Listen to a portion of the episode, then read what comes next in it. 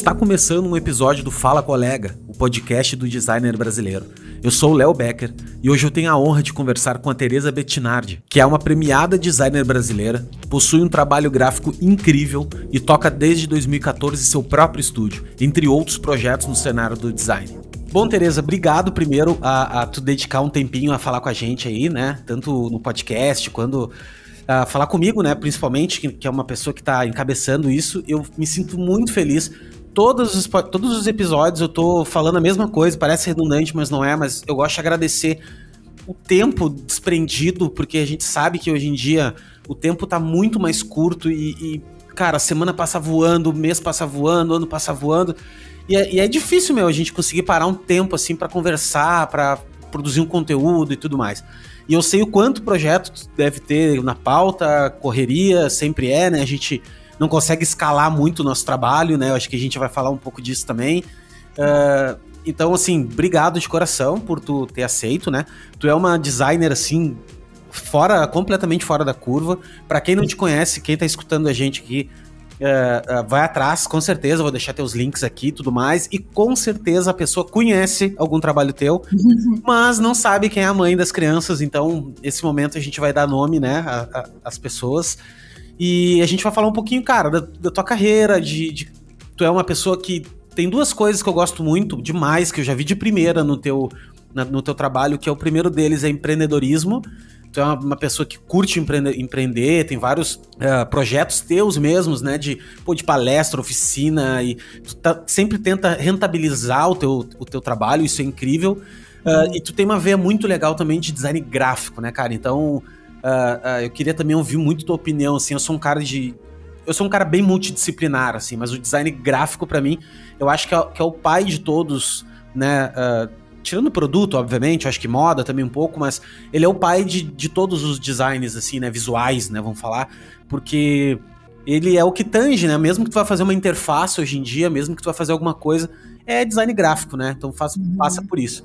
Então, assim, queria que tu te apresentasse um pouquinho, falasse um pouquinho de ti, e o microfone é todo teu. Então tá bom. Léo, primeiro queria agradecer o convite também. Enfim, eu gosto muito de desses momentos assim de troca e, e sempre apoio essas iniciativas assim de registrar, né, um pouco da produção de quem faz as coisas e a gente conseguir, né, criar meio esse senso de comunidade. É engraçado você falar essa coisa do empreendedorismo, porque eu não costumo usar muito essa palavra, embora eu saiba que ela tá super na moda, enfim, ela é ela é a palavra do momento, assim, né? Uma das palavras do momento, assim. É, mas na verdade eu também acho assim, é, talvez o foco assim das coisas que eu faço, assim, dessas outras atividades também é muito como que elas vão ser sustentáveis, né? Assim, eu, eu tenho essa preocupação de entender que isso é uma, é uma energia e, assim, é, durante muito tempo eu tive essa... Ah, um pouco esse conflito, assim, de ter muita energia, de ter muita ideia, de ter muita, né, e, e, e também dissipar muito essa energia. Então, também conseguir é, ainda estou nesse processo de aprendizado, né, de conseguir valorizar esse tempo e tirar o máximo dele, assim, né, conseguir. E eu acho que isso também acaba é, influenciando também a própria maneira como eu vejo o trabalho com design gráfico também, de você pensar um sistema e que ele eu posso até gastar muito tempo no começo, né, tentando ter a ideia ou tentando ver todas as exceções àquela, àquele sistema que eu estou desenhando, mas eu também gosto muito quando, depois de ter pensado, o sistema mais ou menos se organiza e consigo gerar as alternativas que eu preciso. Então, depois, no momento, no flow, né, você vai seguindo o, o, o caminho que foi pensado lá atrás. Assim, eu acho que isso é enfim, isso é, isso é o que é projeto, né? Você projeta a coisa e depois você vai lá e executa, né? E, mas acho que tem isso, assim, né? Realmente eu tenho esse, essa atuação no design gráfico. Na verdade, eu até, na verdade, eu dentro do design gráfico eu ainda acho que tem uma coisa muito específica, porque eu venho do design editorial, né? Então, para mim, é, não existe forma sem o conteúdo, então, na verdade, eu estou respondendo a um conteúdo, então a qualidade do conteúdo também interessa. Não só a qualidade do conteúdo sem juízo nenhum de valor se o conteúdo é o que eu gosto ou não, não é sobre isso, mas eu, é como ele está organizado, como ele está hierarquizado, como que eu posso trazer um potencial para aquela mensagem, né? Então pensar essa comunicação visual. E eu acho também tem um pouco a ver um pouco com a minha história, porque já, aí já adentrando ao, ao background, ao início, uhum. ao início das coisas. É, eu, antes de fazer design gráfico, eu, eu, na verdade, fiz jornalismo, né? a primeira opção de curso na faculdade que eu fiz foi dentro do, do jornalismo. Eu, eu, na verdade, eu escolhi o design como um complemento ao jornalismo. Eu, eu queria ser jornalista e achei que design gráfico ia ser alguma coisa eu queria que... queria fazer as capas dos teus livros. Ah, cara, eu vou, eu vou fazer design. Não, não nem livro. Eu, eu queria trabalhar com revista, porque na época ainda tinha tinha a editora Abril, era um lugar super grande, com muitas revistas, e, e, eu era muito fã da Super Interessante na época, então eu queria muito trabalhar lá, porque lá era o lugar onde os designers assinavam as matérias, então meio. Foi onde eu meio achei que, que seria legal trabalhar, e foi meio com esse foco, assim, que eu, que eu comecei a estudar design gráfico, né? Até o momento em que eu acabei me envolvendo muito no curso de design, entender, né, que, que e ler muito sobre design e eu comecei a gostar mais de design do que de jornalismo. Então eu acabei abandonando o curso de jornalismo no sexto semestre. Eu fiz as duas faculdades ao mesmo tempo, então também já mostra um pouco de como eu tenho muita energia para levar dois cursos ao mesmo tempo, né? Então muita coisa, acho que até hoje acontece meio nesse mesmo clima, assim. E, na verdade, é, é, da onde eu vim, assim, desse mundo do editorial, assim, eu, eu cheguei a trabalhar na Abril, de fato, logo depois que me formei, e aí depois fui experimentando outras, outras vertentes do design editorial, né, então capa de livro, livro, e até o momento em que estou aqui, na verdade, hoje eu faço, claro, muito design editorial, é um grosso do meu trabalho, mas também desenvolvo identidade, também trabalho com redes sociais, então. É, mas no fim do dia também é sempre esse, essa herança ou esse, esse lugar do editorial ele sempre vem assim, porque eu sempre também penso um pouco a informação nisso, assim, de tentar hierarquizar, de tentar colocar meio uma ordem assim no caos, né? E daí tu começou lá atrás, assim, tipo, tu fez, se formou em design gráfico e, e, e, foi trabalhar na Abril, tipo. Isso, eu me formei, eu sou do Rio Grande do Sul, né? Eu me formei na Federal de Santa Maria, uhum. é, onde eu me formei. Eu também sou, só de lá. Não de Santa Maria, mas de Porto Alegre, né? Ah, tá. Mas você mora onde agora? Hoje eu tô morando em Balneário Camboriú, aqui em Santa Catarina. Ah, tá. Então, eu, eu me formei lá e logo depois de formado, um pouco antes de me formar, na verdade, eu já vim para São Paulo para trabalhar na Abril. Aí eu participei de um curso de treinamento que eles ofereciam na época para pessoas de outros lugares, né? E era um jeito da Abril também trazer gente de fora do eixo Rio-São Paulo. Então, para mim era muito uma oportunidade, né, de enfim, de ir para São Paulo, trabalhar num lugar legal, grande assim, com, com estrutura. E fiquei trabalhando lá, trabalhei não só na Super Interessante, mas trabalhei em outras revistas, então isso também foi uma coisa muito importante, eu sempre repito, assim, que ter trabalhado com públicos que não são necessariamente, eu não tenho... É, eu, eu sempre falo, né? Eu trabalhei na Capricho sem ter sido leitora da Capricho, então... Nunca leu, uma, nunca leu um texto, assim... Né? Lia! Não, até lia, mas não era aquela coisa, assim, sei lá, minha mãe, meus pais não deixavam... sim, sim, sim. É, não era heavy user, né, assim. Sim. Então, lia na escola de outras colegas e tal, mas não era essa coisa. E e aí foi também um lugar que eu também aprendi muito sobre como lidar com públicos que não são, não são necessariamente eu, não tenho um alinhamento com. Não é nem sobre o que a gente acredita, uhum. é sobre isso, mas eu acho que é mais sobre. Ah, às vezes a gente tá projetando. Quer dizer, na maior parte das vezes a gente tá projetando para alguém que é muito diferente da gente, né? Que não é a gente.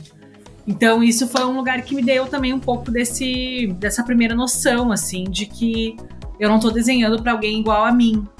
E, e a gente nunca tá, né? Assim, é, eu sempre quero pensar que não. É, então também de tentar desenvolver uma certa hum, empatia também, né? De como é que eu vou tornar esse conteúdo mais acessível, mais é, divertido para a pessoa, mais, né? Ou eu vou fazer com que ela se encante. Então eu também a gente lida muito com essa expectativa do outro, né? Então depois de ter trabalhado lá, trabalhei lá por uns dois, três anos, assim, contando todas as passagens de todos os lugares. Aí logo depois eu fui para um estúdio de design, trabalhar com editorial, também tinha muito foco em editorial, que era com o Kiko Farcas. É, tinha uns amigos meus que estavam já trabalhando lá, então eu comecei a trabalhar lá e fiquei um tempo, não cheguei a ficar um ano. E logo depois voltei a é, trabalhar no mundo editorial como freelancer, e aí fui também conhecendo muita gente, né? Nesse, uma coisa vai indicando a outra. Sim, uma vai... vai puxando a outra. É, até o momento em que, depois de algum tempo, lá pro 2012, eu comecei a trabalhar na, na COSAC Naif, que era uma editora de, de livros de ficção, mas também publicava muitos livros de design, de arte e que hum, tinha um apreço muito, né, é, na figura da Elaine Ramos e em toda a equipe de design. Tinha um time de design interno que fazia todos os livros, então foi lá que também eu tive essa experiência editorial, assim, com, com todas as etapas. Assim, Sim, todo o processo, né, completo. Exato. E, e tu ficou... E daí tu saiu de lá e ficou Aí eu saí de lá, né? Isso, aí eu saí de lá em 2014 e comecei a trabalhar de forma independente de novo. É, só que aí também já pegando outros projetos de capa, né? É, já conhecia mais gente desse, desse mercado também.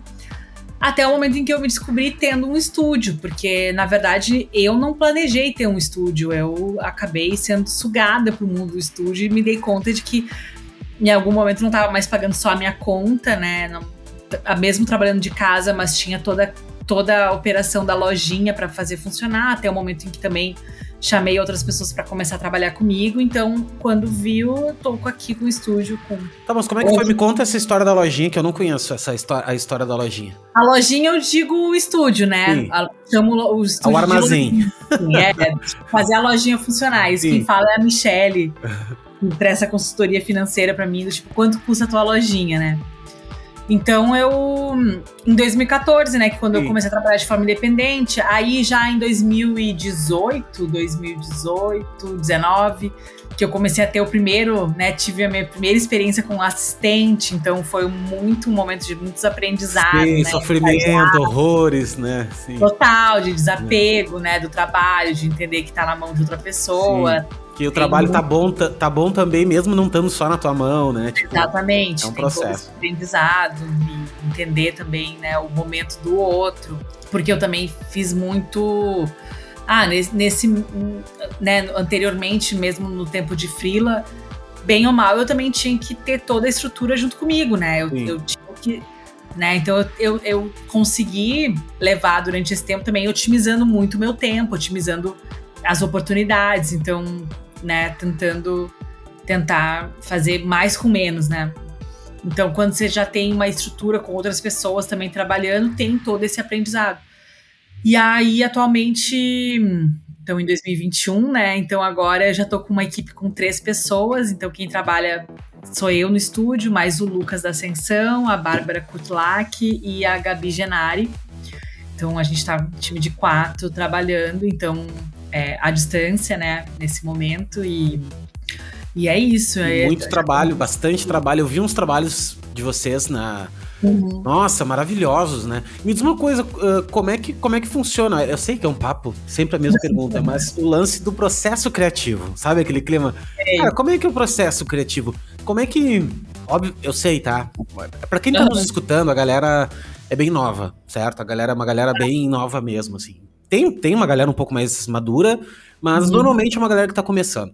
E é uma das perguntas que eu mais recebo é como cobrar, como é o processo criativo e assim, mas vendo o teu trabalho, ele é muito diferente um trabalho do outro. E isso isso é uma coisa legal assim, sabe? Assim, quando tu, tu olha para um, um trabalho que ele é completamente diferente um do outro e isso é muito bom, porque tem uma personalidade, né? Cada trabalho tem uma personalidade. Tu não é uma artista que que tenha. Até quando hum, tu tava falando. Estilo e tal, né? É, tu tava falando sobre que quando tu tá produzindo uma capa, por exemplo, não uma capa não, mas para capricho e tal, que não é o teu gosto, né? Porque não é arte, né? Tu não tá colocando ali uma visão tua de arte, tu tá resolvendo um problema de comunicação, né? De, de, uhum. de modelar a informação de uma maneira, enfim.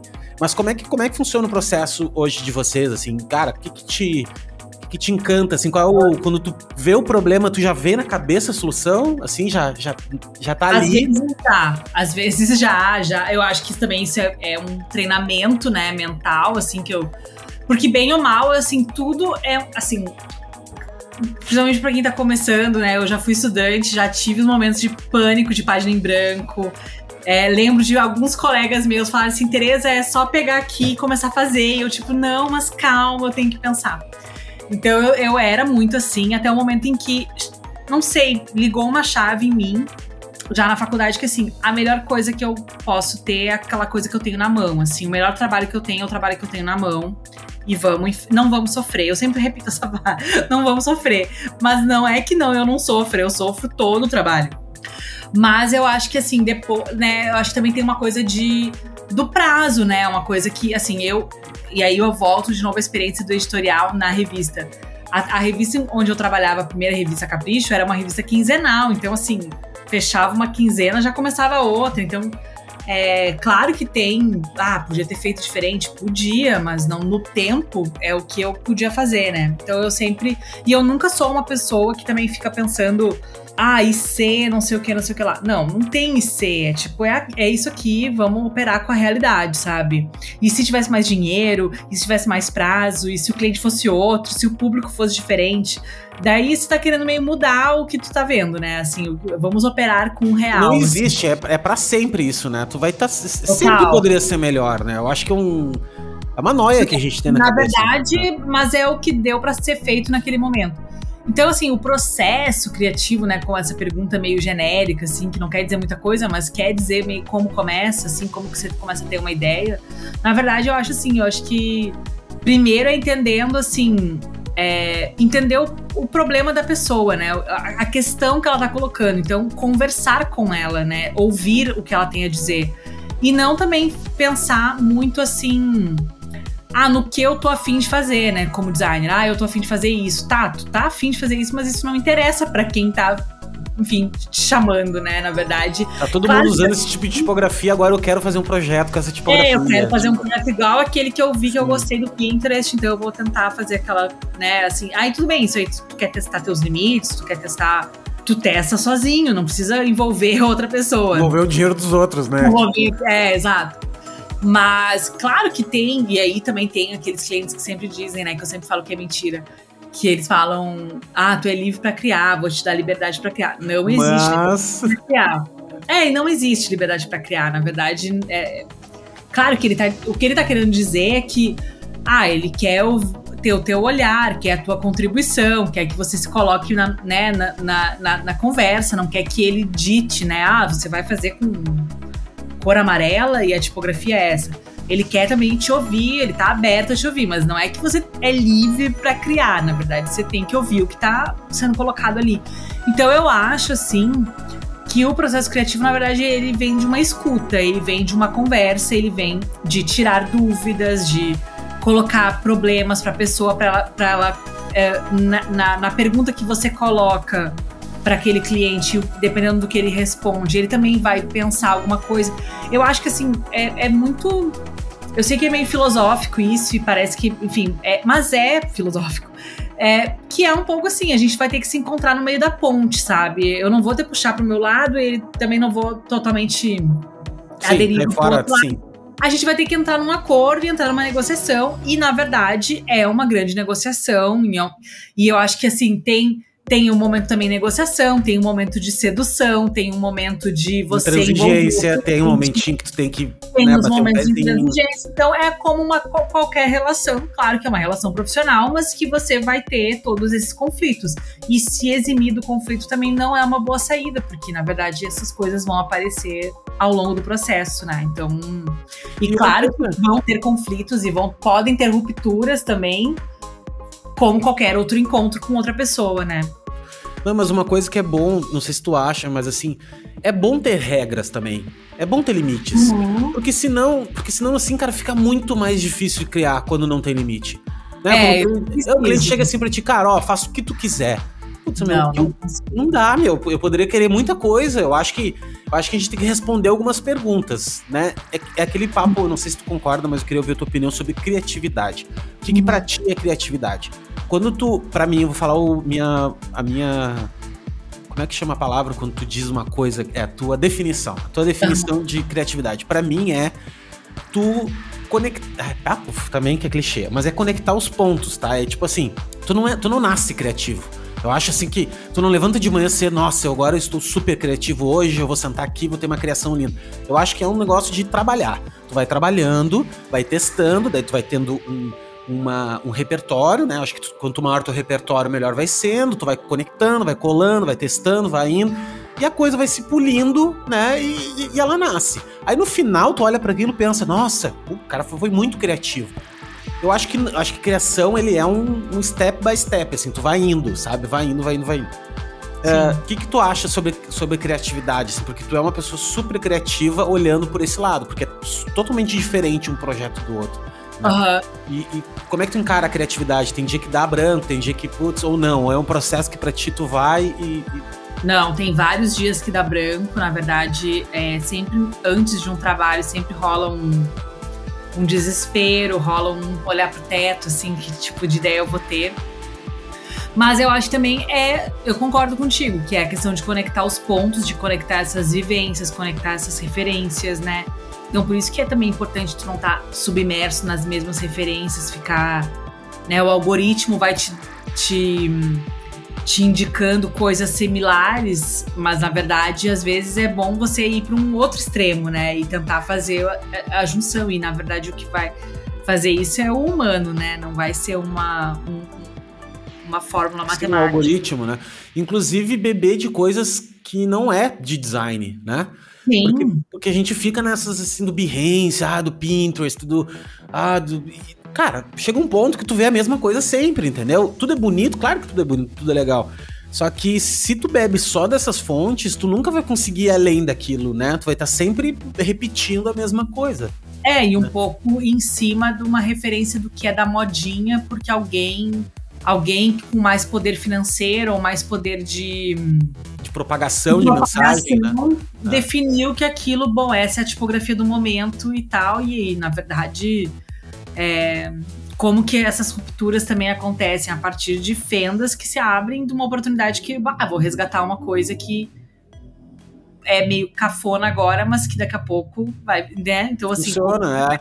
Por isso, que, por, isso que, por isso que é subjetivo o nosso trabalho. Ele é subjetivo, porque pensa só, ah, tá, tudo bem, meu.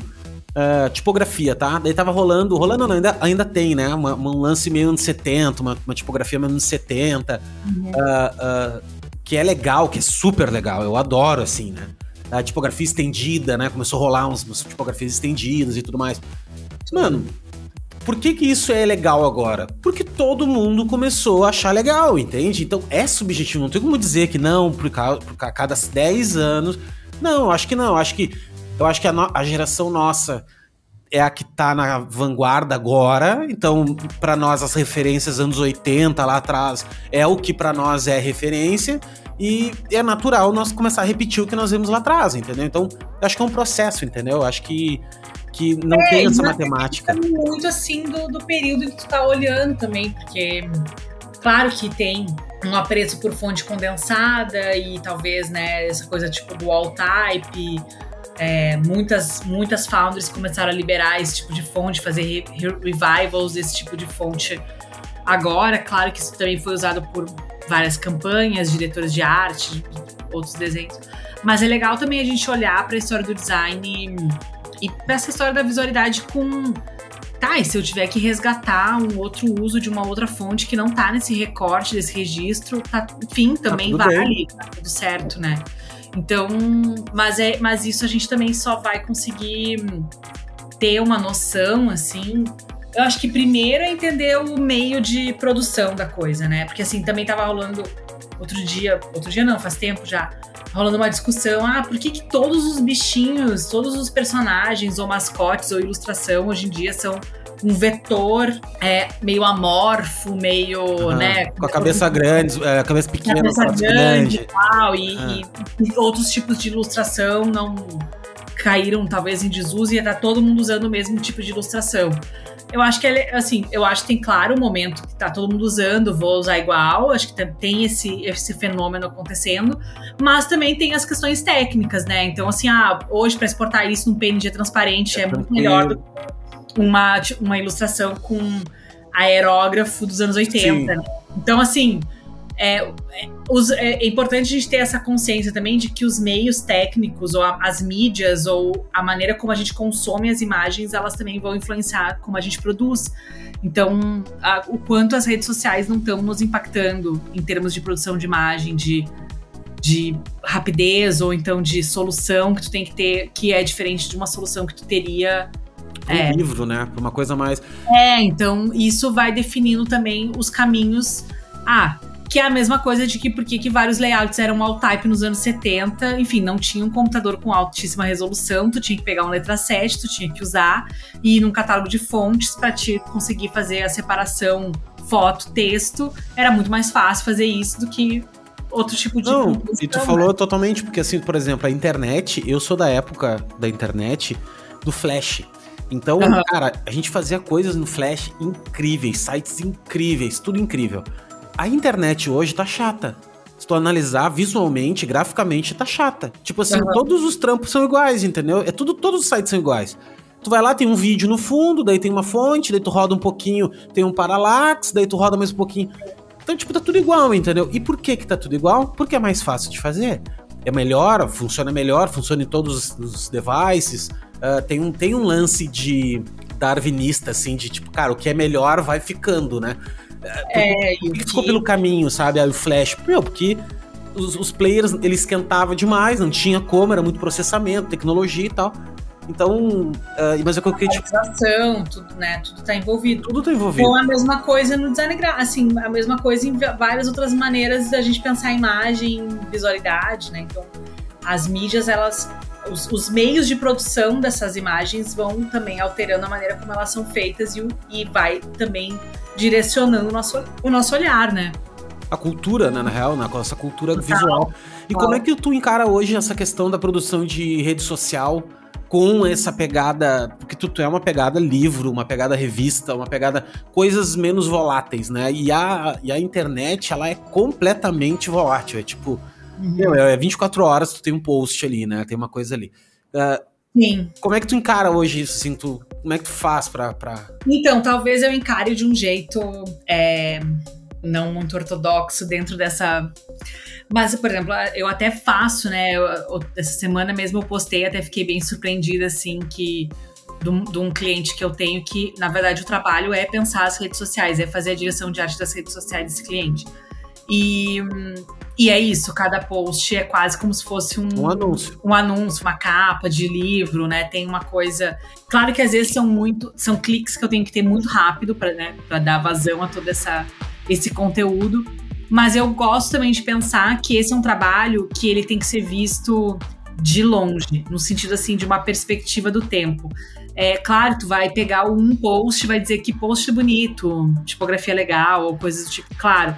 Só que, na verdade, o que tu tem que pensar é meio o conjunto da obra, assim. Como que você pensou esse sistema, como é que você pensou a cara disso, a, a direção de arte mesmo, que é uma coisa meio invisível, que na verdade está ali pairando, né? E que você não tem como, às vezes, tangibilizar, assim, tocar de uma forma tão próxima. Parametrizar, né? Tipo, botar um parâmetro, Exato. assim, né? Então, ela, é, acho... ela é orgânica, ela tem um clima orgânico. Exato. Então, na verdade, eu vejo esse trabalho de rede social claro, é o postzinho, né, de cada dia, mas também é uma coisa meio a visão geral do feed, é, você ter uma noção, assim, de como tudo está conectado.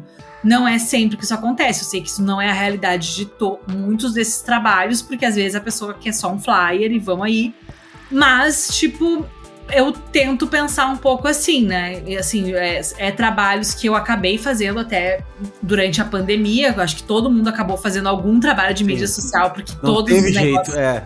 não teve jeito.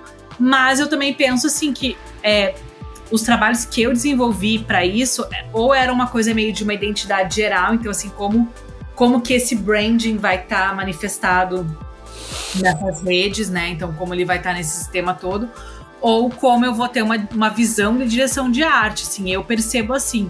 Mas eu sei que muitos clientes estão muito focados ainda, não só os clientes, mas a, a, o sistema todo está muito focado em é, a curto prazo, né? De você querer que, enfim, um post viralize Sim. e seja a tua salvação. É, mas e, e assim, o que tu falou é totalmente certo, assim, eu sei por, pelo meu feed, assim, eu cuido do meu feed, bah, nenhum plantando um, um jardim, né? Jardim. E é o seguinte, cara, tem conceitos ali, tem textos ali.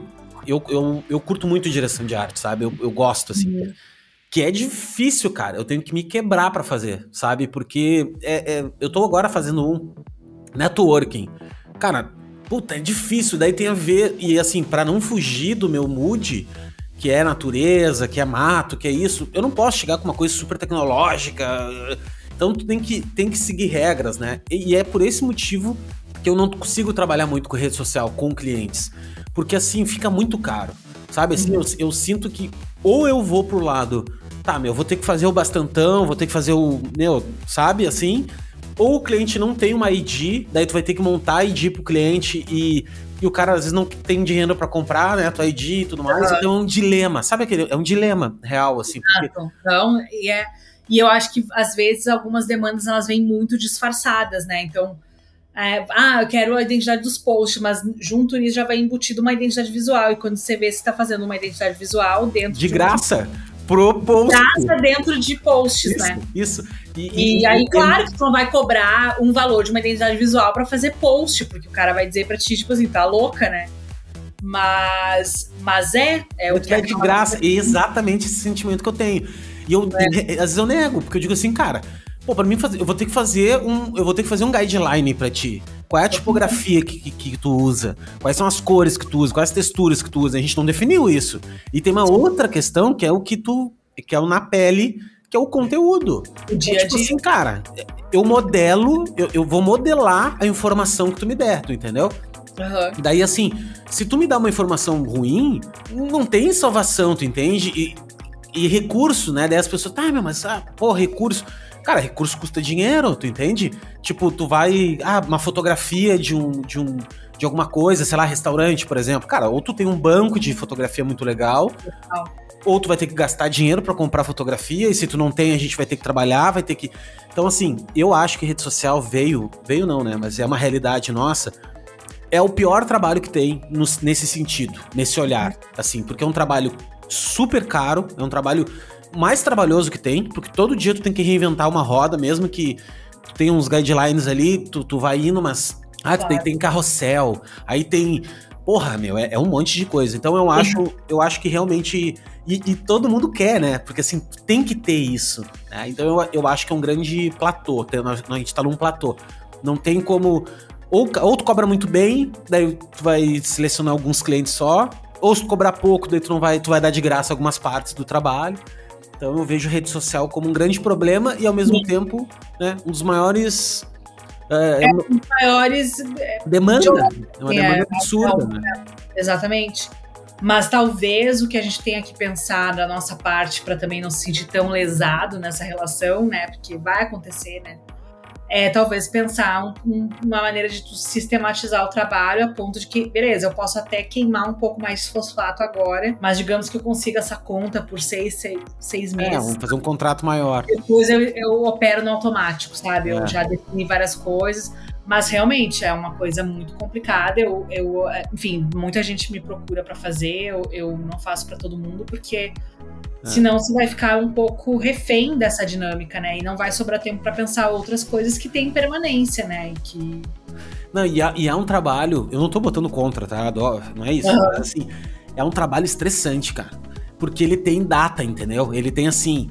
É amanhã que tem que sair, sabe? Tem que sair, tem que sair, tem que sair. E, e isso estressa, isso dá uma cansada. Daí tu tem, sei lá, cinco clientes desse tipo, cara. Tu, é. tu começa a demandar uma energia pra configurar tudo isso ao mesmo tempo, que é muito estressante, entendeu? Sim, sim. É, mas tem, para mim, assim, eu, eu, cada vez mais começo a entender esse trabalho de rede social, pensar conteúdo para rede social, né? Também como um trabalho editorial, assim. É um trabalho editorial, só que não é impresso, não é Mas é editorial, porque, enfim, traz conteúdo, tu tem que pensar quase como se fosse uma, um zine, uma né? revista que você é. vai deslizando, né? Então. É, e aí tem o prazo da gráfica, que o, o, novo prazo da gráfica é o prazo da postagem, é né? Postagem. Agendamento do post, né? Então é, tem esse frisson ainda da redação, assim, me, me, eu me conecto um pouco com esse frisson, mas realmente, assim, a longo prazo, assim, para a vida viver pra disso, vida do né? designer, viver é. disso. E assim, eu acho que muito também é, isso é. Eu acho que isso ainda é agravado, assim, com a questão da pandemia, porque daí a gente tá, tem que estar tá sempre online, né? A gente não, não tem férias, uma, né? Não tem o que fazer férias, nas férias, né? Mesmo tem que fazer férias. nas férias, não, não, consegue mais descansar, né? É. Então você tá meio sempre trabalhando. E tu tá sempre disponível no WhatsApp para alguém, então não tem mais esse momento de você estar tá no bar, de você estar, tá, enfim, curtindo.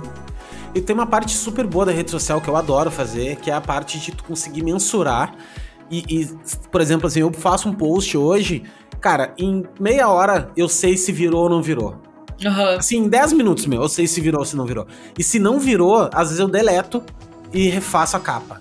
Sabe? Sério? Faço. Porque hoje eu tô num nível que eu quero deixar meu. Tipo, eu quero operar. Eu tô profissionalizando meu trabalho dentro do Instagram. Uhum. Tipo assim, tô levando ele como um trampo, sabe? Sim. E, e, e, assim, cara, eu vejo certinho. Girei ele, fiz uma coisa, puta, não virou, velho. E o conteúdo é bom, não virou. Eu vou lá, troco a capa, faço diferente, vira. E daí, rapidinho, uhum. na hora, assim, tu já vê pá, pá, pá, pá, a galera salvando ou curtindo. Então é muito louco isso. E outra coisa que é muito gostoso tu sentir que. Tu, coisa que em revista não tinha, né? Que é, é. tu ver as pessoas comentando, as pessoas. É, tu me é ajudou, legal, sabe? Isso é legal, cara. Isso é, é, é, muito legal, assim, essa conexão com outras pessoas, né? Que, Total, que é muito mais imediata a interface, né? É, porque na revista não tinha. Tipo, eu tive um jornal uma vez que, cara, tá, beleza, fazia jornal, irado, legal, papel e tal. Só que, meu, uhum. não sabia nada, não sabia. Não sabia nem, nada, né? Se as é. pessoas gostavam ou não, né? Então. Não tinha nenhum feedback, assim, imediato, tinha. né? Exatamente. E como é que tu, como é que funciona? Uma outra pergunta que todo mundo faz, assim, eu queria saber de ti também. Uh, a parte comercial do estúdio, assim, uh, hoje vocês vão conectando um trabalho no outro e a coisa vai vai acontecendo ou vocês têm um pequeno processo ativo assim de ah, cara, tem alguns clientes que eu quero atender, vou atrás, como é que como é que vocês lidam assim? Então, como sou é eu, né, assim, tipo, o estúdio é o meu nome, né, tem essa coisa. É, tem, claro, tem, tem uma parte, assim, que eu, eu gosto de investir, na verdade, de documentar o meu trabalho, de postar, de divulgar, de, né? Isso é uma coisa que eu faço ativamente, assim, eu, eu de tempos em tempos vem uma leva de trabalhos, eu vou lá e fotografo, eu tenho, né, essa, essa pessoa que sempre fotografa para mim, já sabe como eu gosto, né, das fotos feitas e tudo mais. Um, mas essa coisa assim da prospecção, no sentido de ir ativamente atrás dos clientes, é uma coisa que eu não tenho feito, mas é mais por, por falta de tempo mesmo. Assim, eu não tô tendo tempo porque já engata um outro trabalho. Às vezes eu fico. E assim, claro que tu tem que ter visão meio a longo prazo. Então, tipo, eu tô em setembro agora, mas eu já tô pensando novembro né? Dezembro. Dezembro que é uma merda, janeiro que é uma merda. Exatamente. Então a gente tem que estar sempre com alguns meses na frente em termos de como é que eu vou fazer com que a estrutura continue é, funcionando, né? Então, mas assim, ao mesmo tempo, é, eu acho que a gente está num momento muito de incerteza, assim, eu, é, eu, eu acho que muitas vezes eu acabo também pegando algum trabalho, alguma coisa com medo, né, de o que, que vai acontecer mais para frente. Então tem esse momento de incerteza que eu acho que a gente está vivendo no Brasil que está um pouco é, em alguns momentos eu acho que está deixando a gente também mais exaustos, né? Então, então a gente está cansado, né? Eu tava cansado de não, não saber o que vai acontecer, né? Então é um pouco isso. Mas, tipo, é, atualmente, assim, eu não tenho prospectado, assim, faz muito tempo é, que, a, né, sempre tem algum trabalho, algum contato já rolando, tem gente, às vezes, é, sondando trabalho e vai fechar daqui a pouco. Então, tem isso, assim, mas claro que algumas vezes já mandei e-mail, já é, fiz contato com pessoas, ou outras pessoas já me indicaram. Eu acho que é uma coisa que tu tem sempre que tá, de certa forma, operando, de uma forma, às vezes, mais no primeiro plano, quando tu não tem tanto trabalho, mas eu acho que é uma coisa que tu não. Eu sempre eu tenho, que na verdade isso pode ser o, o, o uh, um problema às vezes, porque eu também acabo abrindo muito muitas janelas, muitas abas, assim, né? E às vezes também, também é hora também de dizer não, algumas vezes. Mas o que eu quero dizer, assim, que eu nunca me furto de conversar com as pessoas, assim. Então, ah, alguém vem, ah, pediu tal coisa, pediu, ah, marcar um café, né? Quando podia tomar café, uhum. mas tipo, vou marcar um, uma meia horinha pra, eu, pra você me contar. Eu gosto, de, eu gosto de conhecer gente, gosto de conversar. Networking. É, não sabemos, pode ser que a pessoa converse comigo hoje e daqui a seis meses ela volte e a gente fecha o negócio, sabe? Então, eu, eu gosto de pensar que, assim, eu. Eu é, acho que é o processo de semear, né? Tu vai semeando, é, cara, vai semeando. É, e eu acho que tem uma coisa assim, por também ter começado a trabalhar numa cidade que não era minha, eu não conhecia muita gente, eu precisei fazer isso e acabei achando que isso é o, o modus operandi, assim, né? De vamos conhecer mais, cada vez mais gente, porque eu não tenho amigos que vão me dar trabalho, né? Eu, eu, eu posso fazer cliente, assim, os clientes podem virar meus amigos depois, mas é muito raro eu ter os, tipo, ah, aquele amigo de infância que me pediu não, pra fazer E que bom que não peça, né? Tomara que não peça. É, porque... que não tem. Aí é, é isso, assim, tipo. Então é ruim, sim. É. Não, e tu sabe que esse lance de, de prospecção, eu acredito muito. Até hoje eu tava falando no Stories, assim que é, tipo assim, eu não acredito em prospecção, sabe? Eu uhum. acho que uhum. assim, ó, no momento que tu prospecta, tu tá num tu tá numa posição de fraqueza, sabe? Assim, tu bate na porta de alguém, uh, posição de fraqueza no sentido de negociação, sabe? Tu bate na porta de alguém, ah, por favor, pô, me dá aí um trabalho, sabe? É, eu prefiro fazer uma estratégia que é o contrário. Eu prefiro me mostrar de alguma maneira, produzir um conteúdo, que nem tu faz, pô, produz teu portfólio, faz uma palestra, sei lá, te faz alguma coisa para chamar a atenção dessas pessoas, para que quando elas venham, daí elas vão vir atrás de ti. Elas vão, olha, olha só, pô, eu tenho um trabalho aqui e tal. Daí tu tá numa outra posição, entendeu? Eu, eu te falo. É, tu até... vai com esse mindset realmente.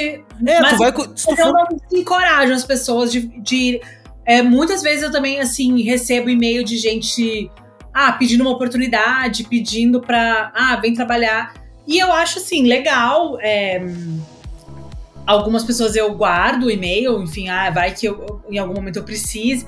Então eu, eu não vejo um problema quando tu condiciona o teu mindset a não pensar assim, que tu tá precisando, que tu tem que sim, ter. Sim. É, meu Deus do céu, vou fazer qualquer coisa para pegar esse trabalho. É, que às vezes também o que pode acontecer é você ser procurada por alguém e tá, nossa, ficar surpresa com esse contato e também em algum momento, tipo, tá, vou fazer a proposta bem baratinha porque eu quero pegar. Então. Sim, é, é, é o mindset. É. Eu é acho que é uma porque às vezes. Que ah, vamos conhecer gente. É. Se tu tira a pressão do que, do que vai ocasionar aquele contato, né? Não vai ser o definidor da tua vida, ou vai dizer se é uma boa designer ou não, sabe? Tenta tirar essas camadas aí de paranoia, né, que a gente tem. Todo mundo tem, mas a gente tenta não ter tanto. E ah, vamos lá conhecer alguém e ver o que acontece. Se não acontecer nada, tá tudo certo também. Sem muitas expectativas, né? Sim. Mas é difícil, claro, é muito difícil. É, não, total. E me diz uma coisa, tu, o que, que tu acha sobre premiação de design? Assim, qual a tua opinião sobre. Porque é uma parada. eu te pergunto assim, porque é uma parada não polêmica, tá? Eu não, não acho que seja polêmico. Sim. Acho que na área de publicidade é um pouco mais polêmico, assim, porque é um, são trabalhos que envolvem ideias, ideia é uma coisa mais ainda. Mas assim, o que, que tu acha, assim, tipo, uh, uh, do mercado? Tu acha que é legal? Tu acha que, pô, valoriza, é importante ter? Ou, meu, sei lá, sabe? O que, que tu. Uhum. Qual a tua visão, assim, sobre isso? Então, é, eu acho que é um tema que na verdade ele não é muito debatido assim, né? A gente não fala por que existe uma premiação, para que, que eu vou me inscrever, qual é a vantagem que eu tenho é, nessa inscrição e nesse processo todo. É, e aí eu acho que se tem que entender um pouco os mecanismos, assim, né? É, eu já fui. É, não escrevia, em algum momento também passei a escrever e sempre fico nesse dilema, assim. Tem algum. Eu acho assim que a gente tem que entender esse papel dessas premiações em várias vertentes, assim. Acho que a primeira é meio. Uh, eu acho que no design gráfico, pelo menos, assim, que eu acho que também é uma comunidade mais restrita, mais low profile, não tem budget. É tão low profile, é tão preto, é tão tudo que ninguém tem nada, né? Tipo, ninguém. Não, então, é. Cara, as pessoas mas, não têm nada, assim, ninguém nem é, sabe. Mas eu acho que tem um lado de registro, né? Então, assim, de do que foi premiado naquele ano, do que, que se destacou. Claro que esse registro ele é muito condicionado às inscrições. Então, esse mapeamento, ele não é um mapeamento real, é, né? Ah, a Bienal da DG é o grande mapeamento da, do design gráfico. É, na verdade, é um mapeamento de quem se inscreveu, né? Porque quem não inscreveu não tá no mapeamento. E aí também é um problema. Claro que a condição ideal seria bato, ter um time de curadores que vai olhar por toda a produção. Brasil, né? Uhum. Ah, Behance, assim, cara. Vou ficar uhum. olhando e. Com... Claro, mas isso demanda, tipo, tempo e dinheiro, né? Então, claro que é um jeito de mapear com, mas dependendo das, das que as pessoas submetam, né?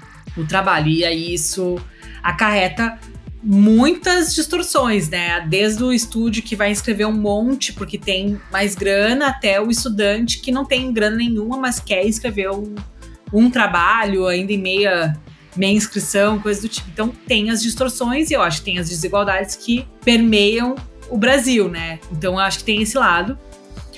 Mas tem o lado de registro, assim, que eu acho importante. Eu acho que premiação internacional também tem uma questão que eu acho que eu acho que é importante também a gente posicionar o que, que é feito no Brasil. Então, eu, eu, eu, quando me inscrevo, penso um pouco nisso, assim, do tipo, vou inscrever para dizer assim, tem gente aqui fazendo coisa legal, sabe? Então, vamos, não vamos abaixar tanto a nossa cabeça, assim, a, né? Vamos mostrar que a gente está em condições e tal. Então tem esses. Agora sim, tem muita gente que, ah, eu quero ter muitos clientes, né? Quero com prêmio, talvez me ajude. Eu não sei, assim. É, eu, eu não me lembro de ter inscrito nenhum trabalho que eu tenha ganho um cliente a partir do trabalho, porque eu ganhei o prêmio XYZ. São outras coisas que trazem cliente, mas talvez para alguém traga, eu não sei. Eu não conheço, eu na minha vivência. Sim, no teu processo não rolou. Não. Não, mas é que eu acho que. eu concordo contigo, assim. Eu acho que tem esse lance de distorção total. E eu acho que comercialmente pode ajudar um pouco, assim, uhum. sabe? Tipo, ah, cara. Porque assim, nós temos a nossa bolha, tá? Então tem uma bolhazinha. Ah, o cara ganhou um prêmio lá na DG. Beleza. Daí, cara, de repente eu não escrevi, eu respeito o trabalho do cara, tá, tá super legal e tal. Mas eu sei que meu trabalho é bom também, tá tudo certo, tudo beleza. Uhum. Porém, para fora da bolha, para fora da bolha, assim, pra, sei lá, o médico que vai te contratar o médico vai olhar para aquilo e vai dizer o seguinte: puta, ah, mas o cara ganhou um prêmio, entendeu? Claro. E isso é importante, cara, sabe? Eu acho que, é. que eu tô falando totalmente quando eu não escrevo nada em lugar nenhum, nem portfólio, tem que até montar um portfólio novo e tal. E aqui eu fico naquele dilema, puta, mas que portfólio que eu monto, sabe? Uhum. Porque eu, eu cheguei uma, uma, uma certa etapa da vida, assim, que eu comecei a entender o seguinte: Cara, tu tem que ter um portfólio coeso. Agora a gente vai mudar até um pouco de assunto, mas tem a ver com isso, né? Tem a ver com não premiação, mas o portfólio, né? O teu portfólio ele tá, tá coeso com o que tu tá ofertando naquele momento, entendeu? Assim, o que tu tá querendo fazer. Então, tipo, cara, eu não faço, eu não sou um cara que gosta de fazer só marca, sabe? Assim, ah, cara, eu vou fazer um portfólio de marca uh, ou eu vou fazer um portfólio de digital, sabe? O meu dilema um pouco é esse, assim, porque eu, eu, trabalho um pouco com digital, trabalho um pouco com conteúdo, trabalho um pouco com marca, trabalho um pouco com direção de arte. Então os trabalhos eles têm meio que um tem um, um, um completão, sabe? Então o que, que, eu vou ter que fazer? Eu vou ter que fazer um, um, um, tutorial não, mas um portfólio que conte um case, sabe? Assim que ele tem que ter um case, sabe? Ele tem que e daí eu fico naquele dilema, né, cara? O, o, o eterno dilema. Eu não sei se para ti é difícil tu construir um portfólio, eu sei que teu portfólio é lindo ali, mas eu imagino a, o sofrimento que foi chegar naquele portfólio, porque... Muitos. É, não sei se tu tem mais facilidade de fazer isso. Não, não passa esse sofrimento. Ou tu tem... Já aviso que não passa. Mas eu, eu dei uma travada, né? Peraí. Não, tudo bem, não tem problema. Mas eu digo assim, tu, tu passa por esse sofrimento ou não? Tu consegue de boas, assim? Tu não, eu sai passo. Sai dessa de boa. Mas a gente tenta não sofrer tanto. Mas eh, só voltando um pouco da questão da premiação, que já vai engatar no portfólio. Eu acho que, assim, também tem uma coisa que é interessante perceber. Eu super entendo essa, essa questão até de uma, das diferenças regionais. O qual o impacto de tu ganhar uma premiação internacional quando tu mora no interior de um estado, é, né, no interior do, do estado, né? Então isso uhum. tem um impacto dentro do teu, do teu lugar, né? Agora também é importante também e para essas distorções não acontecerem de forma tão radical, é também importante a gente pensar quem está avaliando esses trabalhos e se essas pessoas que também estão avaliando vão ter esse olhar, essa percepção. que eu percebo muito assim conversando com pessoas e até na questão do Clube do Livro, que a gente também teve esse momento de também conhecer. Vamos falar sobre isso depois, calma. É, mas só uma coisa assim, tipo, ah, é diferente tu tá trabalhando, sei lá, numa agência de publicidade em Campina Grande, né, num, num fora desse eixo sudeste, e você, beleza, eu quero trabalhar para uma empresa de São Paulo, eu quero ir para São Paulo, e aí o meu portfólio vão ter marcas regionais, vão ter marcas menores que enfim, é, faz parte do trabalho do que eu fazia lá e tal. E aí você vai lá e com, concorre com gente que fez coisa para Nike, fez coisa para Coca-Cola, né? E aí essas discrepâncias. Mas na verdade a gente também tem que entender assim, cara, tem todo um ecossistema econômico, inclusive, de geração de, de monetária mesmo, né? De economia girando em função desses pequenos negócios, dessas coisas que também estão acontecendo. Então, assim, tá, talvez não apareça no comercial da Globo, sabe? Mas, tipo, tem a sua importância, né? E é importante que a gente também saiba que esses trabalhos, quando chegarem numa banca de avaliação, vão estar tá num olhar que vai ser, vamos dizer assim, é, atento a essas sutilezas, né? Porque senão vai virar uma premiação só de trabalho para marca grande, né? E aí o que e, e as coisas regionais e, e, mostrar essas diferenças e o quanto isso também. Não, e, e, o poder que aquele trabalho daqui a pouco gerou pro armazém do seu Zé lá. Exatamente, entendeu? o impacto tipo, ah, é, tem. não é a Nike, mas tá, meu, mas o. Total, mas o... e a Nike, às vezes, a pessoa fez um negócio que já veio de uma. Adaptou um banner. O cara adaptou, adaptou um banner, banner e, e, Ah, não, trabalhei pra Nike. Não, mano, assim. É, então acho que a gente tem que também tirar esse, essa ideia da cabeça, essa síndrome de impostor, assim, uhum. de. É, essa coisa Não, meio de inferiorizar a si mesmo por, em função dessas diferenças, sabe? E trabalhar pro seu Zé é, às vezes, muito mais prazeroso do que trabalhar pra Nike. Sim, em termos até de aprovação, de É aprovação, e tu, e tu conseguir fazer um monte de coisa, tu consegue mexer de verdade, tu consegue fazer de uma ponta a outra. Tu pega o da Nike, meu, é um trampo, claro que é legal, claro que, porra, é legal tu ter, né, no, no o impacto. Uh, ter, ter, no portfólio e tal. Mas uh, hoje, hoje em dia eu não vejo mais diferença nenhuma. Se é o seu Zé tá afim de pagar, tá legal, tá, tá na pilha de fazer uma coisa diferente, meu, vambora com o maior prazer do mundo. E essas assim. relações que fazem o nosso trabalho, né? Exato. Agora, sobre portfólio, tipo, enfim, tem a crise sempre, do que colocar e qual é a medida, né, do que, que que, que, o portfólio, na verdade, ele, eu, eu sempre falo assim que ele, ele, ele é uma amostragem de muitas coisas, né? Porque ele vai dizer o que tu já fez. E aí, esse o que tu já fez vai ser por vários critérios, né? Pode ser o critério do cliente que tu pegou, porque às vezes é importante tu dizer: olha, já trabalhei com um cliente assim, para dar essa mensagem pro, pro mercado, para um outro cliente também te procurar, talvez porque ele tá procurando isso mas também os tipos de trabalho. Ah, faz mais editorial, faz mais capa, faz isso, faz aquilo. Então, também é um jeito de mostrar linguagem, né? Se tu tem essa diversidade de linguagem. Então, quais mídias tu, tu é capaz de operar e trazer soluções inovadoras ou é, interessantes para aquele problema, né? Então, tem esse lado de, de diversidade de aplicações, de e eu acho que também tem um aspiracional, assim, do que eu quero mais fazer, assim, o que, que me dá mais tesão de fazer. O que. E aí eu acho que não é só o tesão, mas também eu acho que é um, um cruzamento entre o que me dá mais dinheiro também. É o tesão, né? Tipo, cara, é. vamos ser realistas, que não adianta. Então, ninguém é filho de pai rico que tu vai, ah, não, vou ter Exato. esse tipo de design. e, ah, eu quero pegar esse é. tipo de trabalho, porque esse trabalho me paga bem e eu quero pegar mais porque foi uma coisa que eu fiz bem, o pessoal gostou. Então, eu acho que é um mix de todas essas experiências. Então, e tudo bem tu botar experiências que também é, não foram tão legais, mas que você aprendeu alguma coisa a partir delas e que tá afim. E pode ser que também que seja um lugar em que tu não queira colocar algumas experiências que tu teve, porque tu não quer que elas se repitam de novo. Então Sim. eu acho que ele é meio esse retrato. Um corte, e ele né? mudar em momentos diferentes, né? Cara, e o teu portfólio é o tipo de trabalho, assim, que dá vontade de. uh, dá, dá assim, meu, dá inspira... eu, é o trampo que eu gosto. Sabe, assim, quando tu olha assim, meu, é isso aqui que eu gosto, é isso aqui que eu escolhi ser, sabe? É por isso. que bom! Por causa, primeiro de tudo, eu acho que tem várias coisas, tá? A primeira delas é o colorido, é, é assim, a, a união das coisas, da, dos formatos e tal. Outra coisa que é editorial, né, cara? E editorial é difícil concorrer, né? Porque o editorial ele tem uma mágica nele, que ele tem uma narrativa nele por si só, tu entende? Tu olha para aquilo ali, não é que nem um site, por exemplo, que pô, tu tem que rolar o site, ele tem pedaços diferentes, não. Não, meu, um livro, cara, é um objeto legal, entende? Uhum. E, enfim, tem, tem esse lado. Tem um outro lado, lado também, que eu acho que é importantíssimo, eu gostaria de deixar registrado aqui até pros, pro ouvinte, é o registro do trabalho. Uhum. Porque o pessoal uh, tem uma.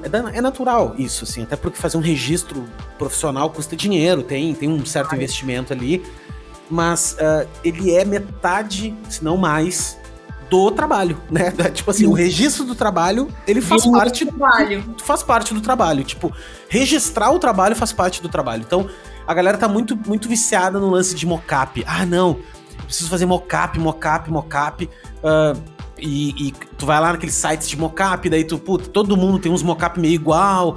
Eu acho legal e tudo mais. O que, que eu acho que é diferente, diferente, assim? Primeiro, tu criar os teus mockups. Eu acho que quando tu começa a criar os teus, nem que seja igual ao mockup que tem lá para baixar. Só uhum. o ato de tu desenvolver o teu já tem uma energia diferente no, no, no mockup ali. Muito. Né? Outra coisa, uhum. tipo, cara, pô, aprender um pouco de render, um pouco de 3D, assim, porque aquilo ali já te dá um outro caminho também, né, diferente. E um terceiro ponto que para mim é o que tu é, é, faz com maestria, que, que os grandes designers fazem, é foto, né, meu? É fazer foto, né, cara? Tu fazer uma foto de um cartão de visita. Fiz um cartão de visita. É tu tira uma foto do cartão de visita, deu.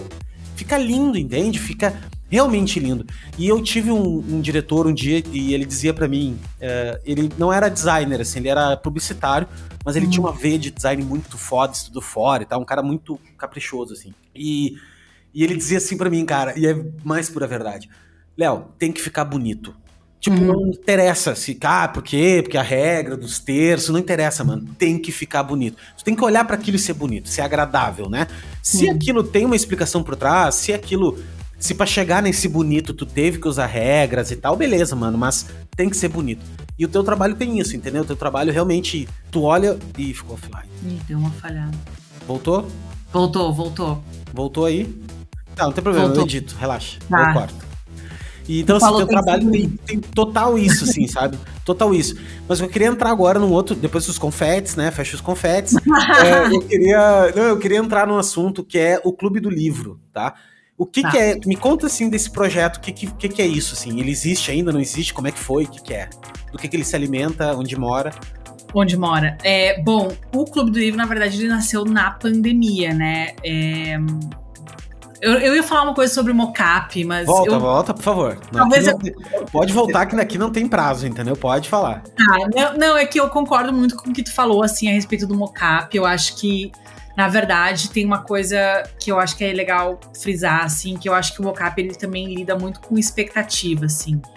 Porque o mocap ele sempre dá certo, né? O mocap ele tá perfeito, ele tá é, né, super bem acabado, é um mundo ideal, né? E, na real, assim, eu faço muita questão de fotografar. Claro que eu sei que é um investimento, e isso não tá acessível a todo mundo, enfim, é, é uma realidade. Então, mas ao mesmo tempo, é, eu faço muita questão de fotografar, inclusive, as capas dos livros, as capas que eu poderia fazer um mockup, eu poderia, tipo, botar a capa num, livro. Ficaria quase igual, né? Tipo, mas. Eu sei que ficaria quase igual. É, mas é. não ficaria igual. Aí que tá. Mas, então, mas, mas eu acho que tem um ponto, assim, que eu acho que é importante a gente também entrar em contato com, é, com o que a gente faz. Eu acho que o digital nos distancia um pouco. Que é meio assim. O que tu conseguiu aprovar? Porque isso também é parte do trabalho. Então, assim, o que, quais foram as condições que tu entregou, o, como é que ele vive no mundo real.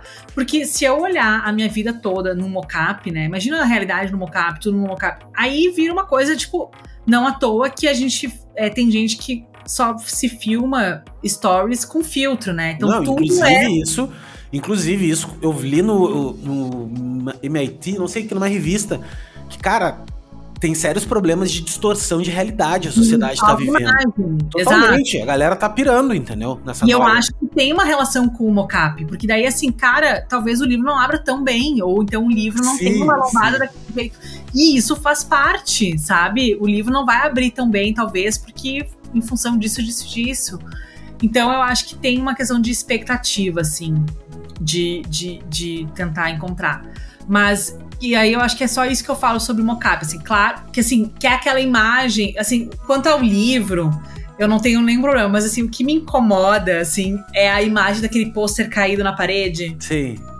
Que é aquele mocap que todo, todo, todo mundo tá, que tá todo ouvindo tá visualizando, né? Que é aquele mocap, aquele cartaz que tá meio curvado aqui na quina da. Entre o chão e a parede. Gente, um cartaz nunca vai estar daquele jeito, assim, do tipo, cartaz tá na rua, tá, sei lá, no, no mural. Então, assim, não tem a ver com a realidade, sabe? Isso tu falou que é real, eu vi o BRL falando, tá? O BRL é um designer de marca muito querido e teve aqui também. E eu ouvi ele falando, nem foi no podcast que ele falou, ele falou em outro local, que é o seguinte: quando tu vai apresentar para um cliente, o cliente, não adianta tu apresentar a, a apresentação em coisas conceituais, do tipo assim, não, num painel digital. Cara, não tem. O cliente gosta de ver é no cartão de visita, que ele vai usar, é no, é no crachá, entendeu? É no carro, no carro adesivado. Todo mundo odeia fazer carro adesivado, mas é a realidade. É, é. onde a marca vai transitar. Sabe quando tu vê um, um grande manual de marca, do tipo do, das antigas, assim, da Lufthansa, da uhum. IBM? Porra, os caras tinham cuidado de meu, vamos fazer a calça. Como é que vai ser a calça do troço? E por quê? Porque é a realidade. A realidade é essa, né? Tipo, a marca vai se comportar naquele jeito, né? Então o mocap tem que cuidar com isso. Não adianta uh, o mocap ser lindo, maravilhoso. Eu acho assim que existe mocap para botar em portfólio e existe momento de botar em portfólio e existe momento de apresentar para o cliente. Tipo, claro, e a gente é. muito, muito mocap para apresentar para cliente, sabe que a coisa não existe, né? Mas para se tornar tangível. Exatamente. Mas eu acho que para quando tu vai botar no teu portfólio, fotografar, fazer. Uh, tem um cara que eu vou chamar aqui que é o Forrest, cara, que é um cara que eu, que eu adoro o trabalho dele, assim, demais. Uhum. Ele é um cara que, que é das antigas também, assim, e ele faz um trabalho muito disso, assim, muito craft, sabe? De tipo, cara, vamos fazer carimbo, vamos fazer coisas que realmente são reais. E é isso que encanta no nosso trabalho. Então, é, fa fazer uma fotografia de uma coisa que tu que tu fez, né, é muito incrível. Faz parte do trabalho, né? Acho é, que... e às vezes, sei lá, vai na livraria e tira a foto do livro lá e tá com o fundo ali, né? É. Hoje o celular evoluiu tanto que não tem muito essa desculpa também da, da, foto produzida, que na real, se tu consegue tirar uma selfie. Você consegue. É, não, e depois mete um Photoshop, meu, arruma ali, bota filtro. Arruma alguma coisa. Eu, é. eu prefiro também. Mesmo, mesmo na época que eu não investia em fotógrafo, eu tirava as fotos também, tentava dar um crop, editar. Eu acho que faz parte também desse olhar da fotografia, é um pouco pensar. É isso aí. Clube do Livro. Como é que, como é que começou o Clube do Livro? Assim, o que, que é o Clube do Livro? O Clube do Livro ele nasceu, é, foi um projeto de pandemia, assim, nasceu no, no ápice da pandemia, lá por a, na ideia, na verdade, surgiu em abril, a gente colocou no ar em maio, né? E a primeira aula foi em julho, junho. Na verdade, eu acho assim, muitas dessas coisas que acabam acontecendo, que eu acabo me envolvendo fora do estúdio, assim, além do estúdio, elas também elas nascem um pouco, às vezes, de uma indignação, às vezes de um conflito, às vezes de uma pergunta, às vezes de uma dúvida e tal. E nessa questão do Clube do Livro, na verdade, o que eu notei, assim, Bom, ninguém sabia o que estava acontecendo, ninguém sabia quando ia durar. Tinha gente que achava que ia ser 15 dias, tinha gente que achava que ia ser até setembro, e nós estamos aqui até hoje. setembro de 2021 e ainda estamos nessa loucura. É, e aí eu lembro, assim, que logo no começo, assim, nos primeiros meses, me deu uma paralisia, assim, me deu uma coisa meio tipo, cara, não sei o que, que vai acontecer, muita coisa cancelada, né? A gente tava naquele momento de aflição, não sabia o que, que ia acontecer e tal. E eu lembro, assim, que muita gente, assim, falando e, e já tinha visto um pouco de uma movimentação do tipo, cara, acabou o editorial agora. Ferrou. Digital. É, digital, tu vai ter que aprender a fazer máximo. Máximo e-book vai rolar. Vai ter que aprender a fazer vídeo. Já rolou uma coisa assim, Tereza, tu vai ter que pensar uma outra coisa. É, é, acabou tudo que tu pensou e tipo, tá. E, um pouquinho sim, né? Eu acho que um pouquinho um de reinvenção. Sim, é. claro. Mas assim, cara, tipo, imagina tu dizer uma coisa assim, eu já tinha 15 anos de formada, todo, toda uma rede de relacionamento, toda uma vivência nisso, e aí alguém vai dizer assim, tipo, é. tá, agora tu vai ter que aprender a fazer vídeo. E aí eu meio assim, cara, não sei se eu vou conseguir aprender a fazer vídeo, acabou a minha vida, né? Tu fica meio nessa ansiedade. Claro, não, é, é um... E aí eu meio natural. percebi, assim, que, cara, tá todo mundo ansioso, tá todo mundo sem saber o que vai acontecer, e tá todo mundo aqui oferecendo curso, porque tu tem que aprender isso, tu tem que aprender aquilo, e é isso, e é isso, e o futuro vai ser aquilo. E todo mundo, os gurus do futuro, né? Ah, os gurus do futuro, futuro tipo, é. querendo prever o que vai acontecer, e já dizendo assim, pandemia vai acabar quando, né? Não sei o quê. E eu, cara, não vai dar em nada, assim, não vai, não sei o que vai acontecer, a gente não sabe, até hoje a gente não sabe. Então, eu. E aí eu meio fiquei meio pensando assim, cara, uh, talvez uma coisa que me acalme, assim, talvez seja meio conversar com as pessoas e meio. Sei lá, meio se ajudar nessa, nessa angústia, assim. Nós, nós não vai, a angústia não vai passar. E aí, claro, eu também pensando nisso e também pensando assim, eu tava dando aula na época e eu tava num processo de querer parar de dar aula, né? Porque eu tava muito cansada da dinâmica de dar aula também, de né, ter toda uma energia para dar aula. Eu gosto de dar aula, mas é puxado. Quando vira repetitivo, é, é cansa, é, né? Sim. Total. E aí, enfim, aí veio essa ideia, assim, cara, será que é muita loucura essa ideia da gente fazer um clube do livro de design? Vamos ler sobre livros de design, livros que eu sempre tive vontade de ler ou conversar com outras pessoas e meio trocar informações e tal. E aí eu conversei com uma amiga minha, produtora, que me ajudava a fazer alguns eventos na escola onde eu. Uma das escolas onde eu trabalhava e tal.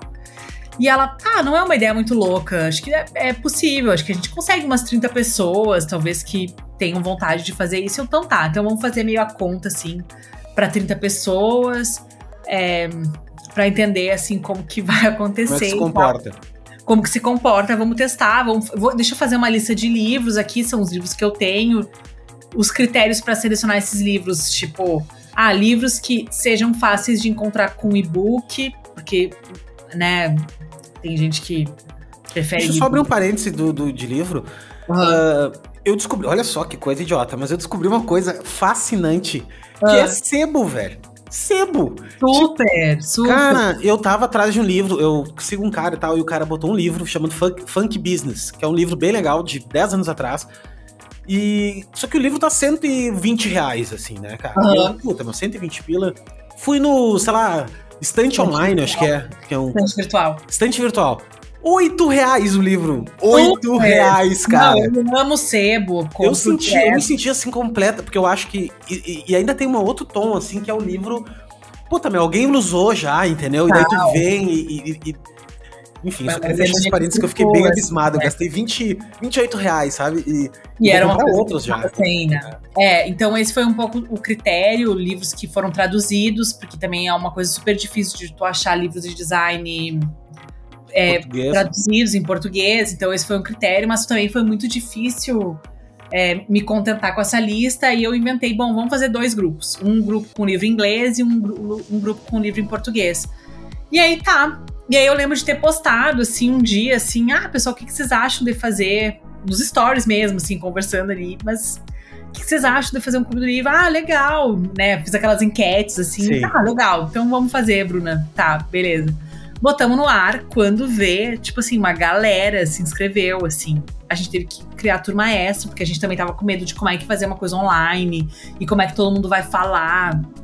E, né, tu, se tu botasse 200 pessoas numa sala, não tem como, né? Tipo. Pois é, então vamos, vamos partir essa audiência. Quando vê, tinham 300 pessoas interessadas. Incrível.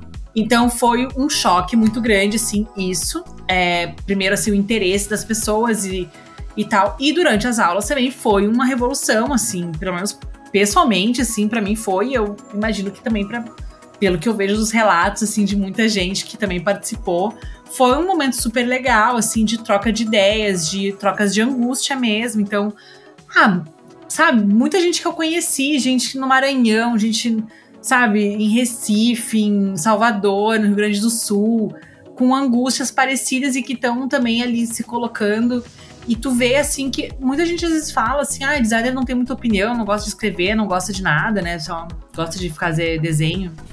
Não, cara, tipo, Designers gostam de ler, designers gostam de debater. Então, assim, foi uma descoberta, uma autodescoberta de todos nós. E eu acho, assim, muitos incômodos apareceram nessas conversas e, e tal. Então, foi, acabou sendo meio um grupo de apoio, de certa forma, na pandemia, assim. Então, foi uma comunidade, assim, acabou todo mundo meio se ajudando. Ah, se ajudando, tornando amigos, debatendo, trazendo pontos e tal. E eu acho que tem um ponto, assim, que para mim é uma coisa que é muito importante, assim, muito cara, assim, é a gente conseguir desenvolver um senso de comunidade entre os designers, assim, porque a gente não se conhece muito, a gente não sabe, a gente sabe o trabalho, ah, o fulano que tem um portfólio legal ou coisas do tipo, mas o que ele pensa, sabe? O que, é, que não, é, que, que livro que ele olha, que, que filme que ele olha, quem é o cara, o que, que ele gosta de comer, tipo, a, amigo mesmo, sabe? Assim, tipo, amizade, assim, de tu ter um Instagram ali que tu. Pô, tu curte. Eu não tenho ninguém, cara. Assim, tenho. Comecei a ter um pouco mais de pessoas, assim, me relacionar. Mas uhum. eu sinto isso também. E até o podcast, para mim, tá sendo incrível. Porque eu tô conversando com uma galera.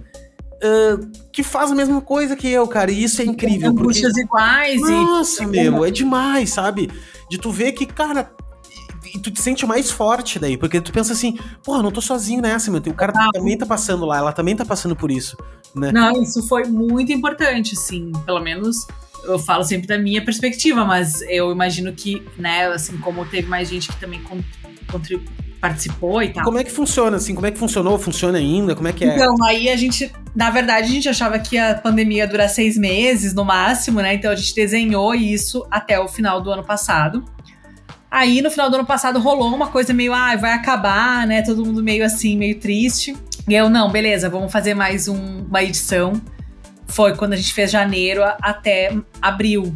E, e agora, na verdade, a, gente tá num hiato, assim, a gente tentou dar uma pausa, até para entender, porque assim, tava com muito trabalho ao mesmo tempo, tava meio difícil de conciliar as duas coisas, porque é uma demanda de energia, né? Eu tinha que preparar, porque assim. Um, tinha a leitura do livro, a gente preparava um material, tipo um guia de leitura ou um reader, que, né, que você tinha meio uma resenha, alguma coisa. Eu encomendei textos de outras pessoas, foi uma coisa legal também nesse processo. Eu tô vendo aqui no site, tem até tem um. Pô, tem uma lista de livros, né, cara? Tem a lista. Não, a lista era pública, todo mundo podia saber o que estava sendo lido, né? E, e aí depois, além disso, tinha a aula. Eu dava uma aula então, assim, a minha, tipo, a minha resenha do livro eu fazia pública. E aí depois tinha um outro encontro de pra gente debater as questões do livro. E aí as pessoas pediam a palavra, falavam, cada um fazia, sei lá, uma mini uma mini palestrinha. Uma mini, uma mini, palestrinha, assim. E era muito legal, assim. Eu, eu, foi, foi legal entrar em contato com o pensamento de outros designers. Então, e tudo isso que tu falou, assim, concordo muito. Agora a gente tá nesse ato, assim, porque era não bem sabe. muita é, coisa. É, é um trampo, né? É uma, é uma, é uma dispersão de, é, de desprendimento de energia. Né? Eu não sei quando que vai ao ar o podcast, mas a gente tá pensando em voltar. Na verdade, é um, é um passo seguinte a partir dessa experiência, porque eu acho assim. Na verdade, tudo isso, toda essa questão do livro, da leitura dos livros, na verdade, assim, ler livros de design foi o que me fez me apaixonar por design, né? Na faculdade eu, eu organizei um em design, que é o Encontro Nacional uhum, de Design. Então, é, toda essa relação com os livros de design era muito desde a faculdade.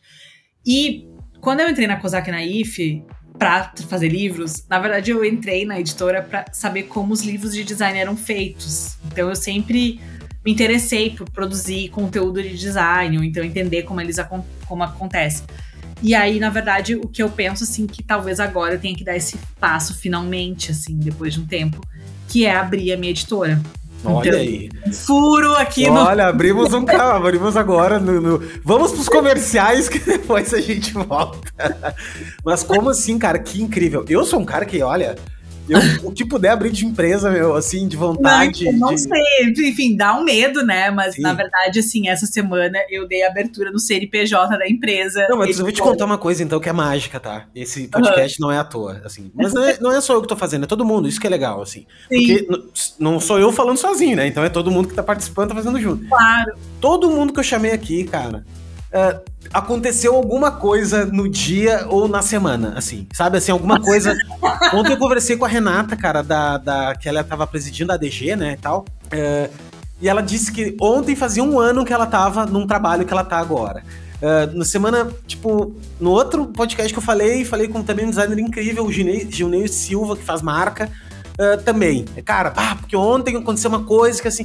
Então, tipo, é legal, meu, é muito legal. Assim, então, é... é... legal compartilhar isso, porque às vezes a gente fica uh, pra si, né? Ou, tu não, ou vai contar pra quem, cara? Tu conta pra uma amiga tua ali e deu, né? E quando Sim. tem um. Falta uma rádio, sabe assim, uma rádio pra falar. Uma rádio design, né? Isso, ter, cara, né? uma coisa ao vivo todo dia, entendeu? Uma TV. Legal. Eu tenho vontade de fazer. Eu vou deixar registrado, porque eu acho incrível. Eu quero fazer como se fosse o Abstract Sabe o Abstract que tem ah, no. Sim, Cara, no Brasil, velho. E é total ah. possível. É total possível. Eu total. só vou esperar eu ganhar um pouquinho mais de peso para mim poder fazer Apoio um. muito essa ideia. Cara, vou fazer um, um Kickstarter, vou fazer um vaquinha é. do, da vida uh, totalmente assim, sem fins lucrativos, mas que custeie, né? Tipo, é, é audiovisual é uma coisa cara de fazer, mas uhum. assim, contar a história do design no Brasil. E é totalmente possível, sabe? Assim, os grandes, na maioria morreu já, tem um outro velho ainda vivo, mas tem uma galera. Uh, uh, uma galera para falar, meu. Eu acho que eu acho que eu gosto muito dessa coisa de documentário e gosto muito de documentar. Eu gosto assim, é uma coisa que me me fascina, sim, entende? Assim, sim, eu adoro também. É, eu acho. Eu acho que é um caminho que eu tô me achando muito, assim, eu me achei muito nesse lance de produzir conteúdo. Ah, demais. Mas enfim, é, tu tava falando da editora, vamos lá, agora. É então, é o... aí eu acho que esse próximo passo, assim, né? Então, na verdade, o que, que vai acontecer? É claro que eu adoraria estrear com um livro feito por um autor português, né? Em português, né? Brasileiro e tudo mais. Uh, mas eu acho que assim, para tornar isso possível num prazo razoável, né, e tal. Na verdade, eu, eu, eu, tô. É que eu não posso ainda falar, porque não. não, não, não claro, não. não. O livro ainda. Mas de trazer uma tradução. Então, o primeiro livro seria uma tradução, mas que logo depois, claro que, assim. Eu não sei se vai ser uma editora assim que vai ser super frequente, assim, todo, né? Porque tem um vórtice de publicação, ah, todo mês tem um livro que não vai dar para fazer, porque assim, ao mesmo tempo eu tenho isso, mas eu sou designer, eu tenho estúdio, eu trabalho para outras pessoas e é super difícil para mim trabalhar para coisas minhas, tanto é que é, enfim, é todo esse desafio aí. De ah, não, e tu tem que desapegar, né? O desapegar, desapegar. é E aí, na verdade, é, é, isso, assim. Então, lá por outubro, assim, eu, eu, eu espero ter essa novidade, assim, tipo, mais sacramentada, mas a verdade, assim, é que pelo menos, assim, essa semana, pra para ter a tradição do podcast aqui, alguma coisa aconteceu, eu abri coisa um CNPJ, boa. então. Meu, coisa boa. E tenho certeza que vai dar certo, porque assim, o dar certo é um ponto de vista. Isso uhum. eu descobri na vida, é dar certo é um ponto de vista. Cara, olha só, tu tem tu tem as principais coisas que tu já tem. O conhecimento, né, do, do, uhum. do, de como fazer a parada. Tu tem a parte uh, tanto visual e parte toda de montagem, de editoração, que é caríssima de fazer, né? Tipo assim, a gente sabe que é, um, que é uma, uma mão. Uh, tu conhece uma galera, né? Principalmente isso, tem um network muito forte. E, meu, o principal de tudo, tu é apaixonada por isso, que é, na verdade, acho que é a parte mais Super, importante, né? né? Porque é. daí tu conecta o resto. Uma coisa, né? assim, que me dá um pouco de segurança, né? Claro que, enfim, as coisas são voláteis e tal, mas, assim, eu sinto, assim, que é, essa experiência que, que o Clube do Livro proporcionou é, me deu uma segurança, assim, de que a gente tem uma comunidade interessada. A gente tem pessoas que estão afim de debater, de trocar, de conhecer. Eu acho que, que, assim, muita gente que me procura manda direct, né? Eu tento responder o máximo de pessoas também, porque eu acho que isso é um. um eu também, cara. Faz, é, um, é uma mundo. forma de. Assim, eu já estive nesse lugar também de mandar e-mail e eu te, contei com a generosidade de muita gente. Eu acho que eu tenho esse compromisso ético de fazer essa economia. Né, é gostoso também, cara. Eu acho que, que faz, a, é, faz a roda girar, né? Que, que sei lá, os designers, eles são muito curiosos, eles são muito interessados, eles são toda hora, sabe assim, é um, é, tem um compromisso meio de vida, assim, de querer ser melhor, de se aperfeiçoar. Então eu acho que hum, essa, essa coisa assim de que designer não lê, designer não gosta de ler, só gosta de livro de figurinha é uma grande mentira, assim, é uma grande mitologia, assim. Sim. Tem que ser. Total. Deixa eu te fazer uma pergunta que, que eu gosto de fazer, assim, é, para entender também o teu ponto de vista, tá? Sobre inclusão, tá? Sobre inclusão uhum. no design, assim. Uh, tanto, tanto de mulher, tá, sabe, quanto de negros, ou, ou assim. Como é que tu enxerga hoje, assim, uh, por exemplo, vou te dar um exemplo, tá? Uh, o mercado feminino, né, dentro do design, ele é ao menos em números, ele é menor do que o masculino, sabe? Assim, é uma coisa, tipo, ao menos, por exemplo, os meus números eu tenho, sei lá, 30% de mulheres e 70% de homem, né?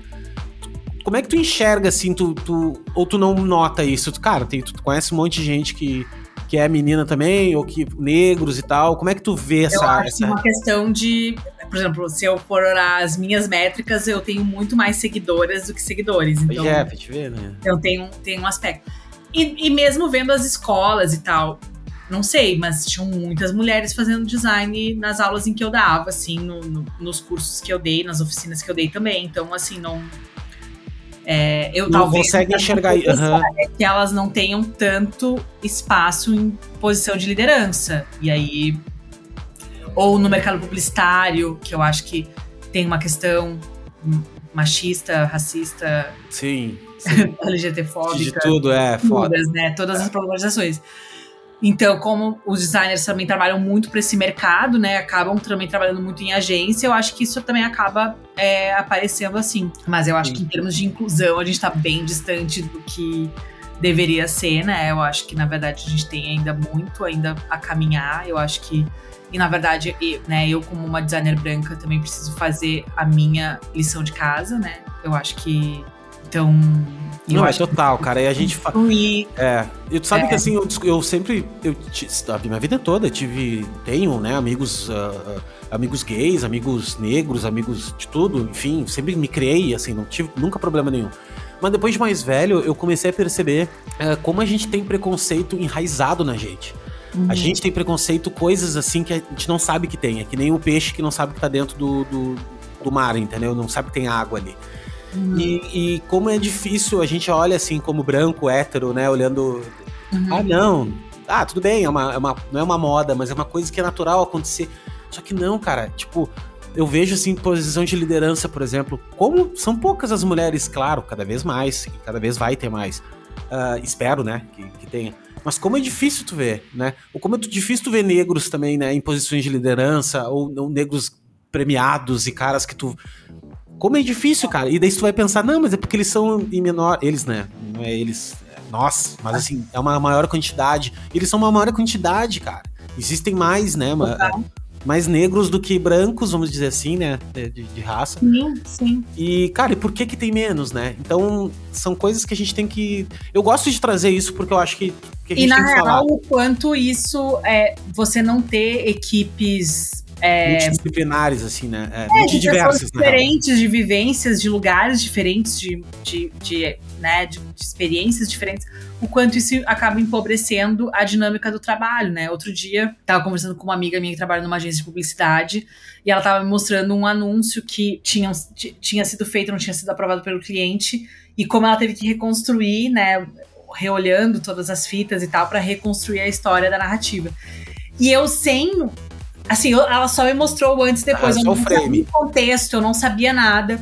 Eu só olhei os dois vídeos e eu falei pra ela assim: que loucura, né? Porque é claro que o primeiro vídeo foi feito por um homem, porque era um vídeo de cosmético e tal. Aham. E aí era uma coisa de competição feminina, sabe? Que era uma coisa meio. Eram duas mulheres falando. Ah, mas qual é o creme que a fulana usa? Aham.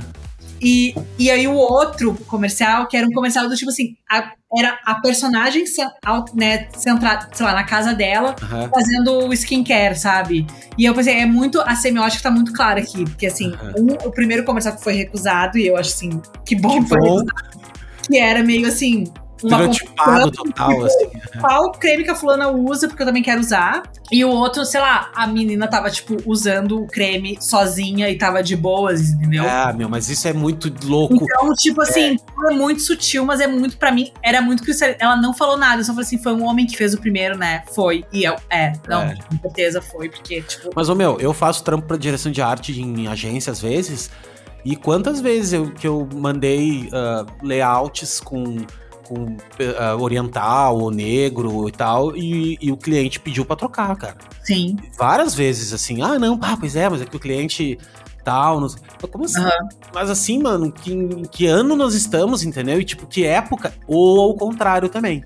Ou ao contrário, ou aquele clima assim do tipo, não, precisamos ter um negro aqui agora, porque, porque precisa ter, sabe? Assim, eu mas que... eu acho que isso é um ponto também que a gente também tem que. Claro que é, é importante pensar essas representações de imagem nessas peças. Eu, falando, eu trouxe isso porque tem a ver com design gráfico, saca? Assim, tem a ver com, com visual, né? Com estética, né, cara? Então... Eu concordo muito, mas eu também acho que não adianta a gente resolver a questão da representatividade só nas imagens que a gente produz e não ter isso nas equipes.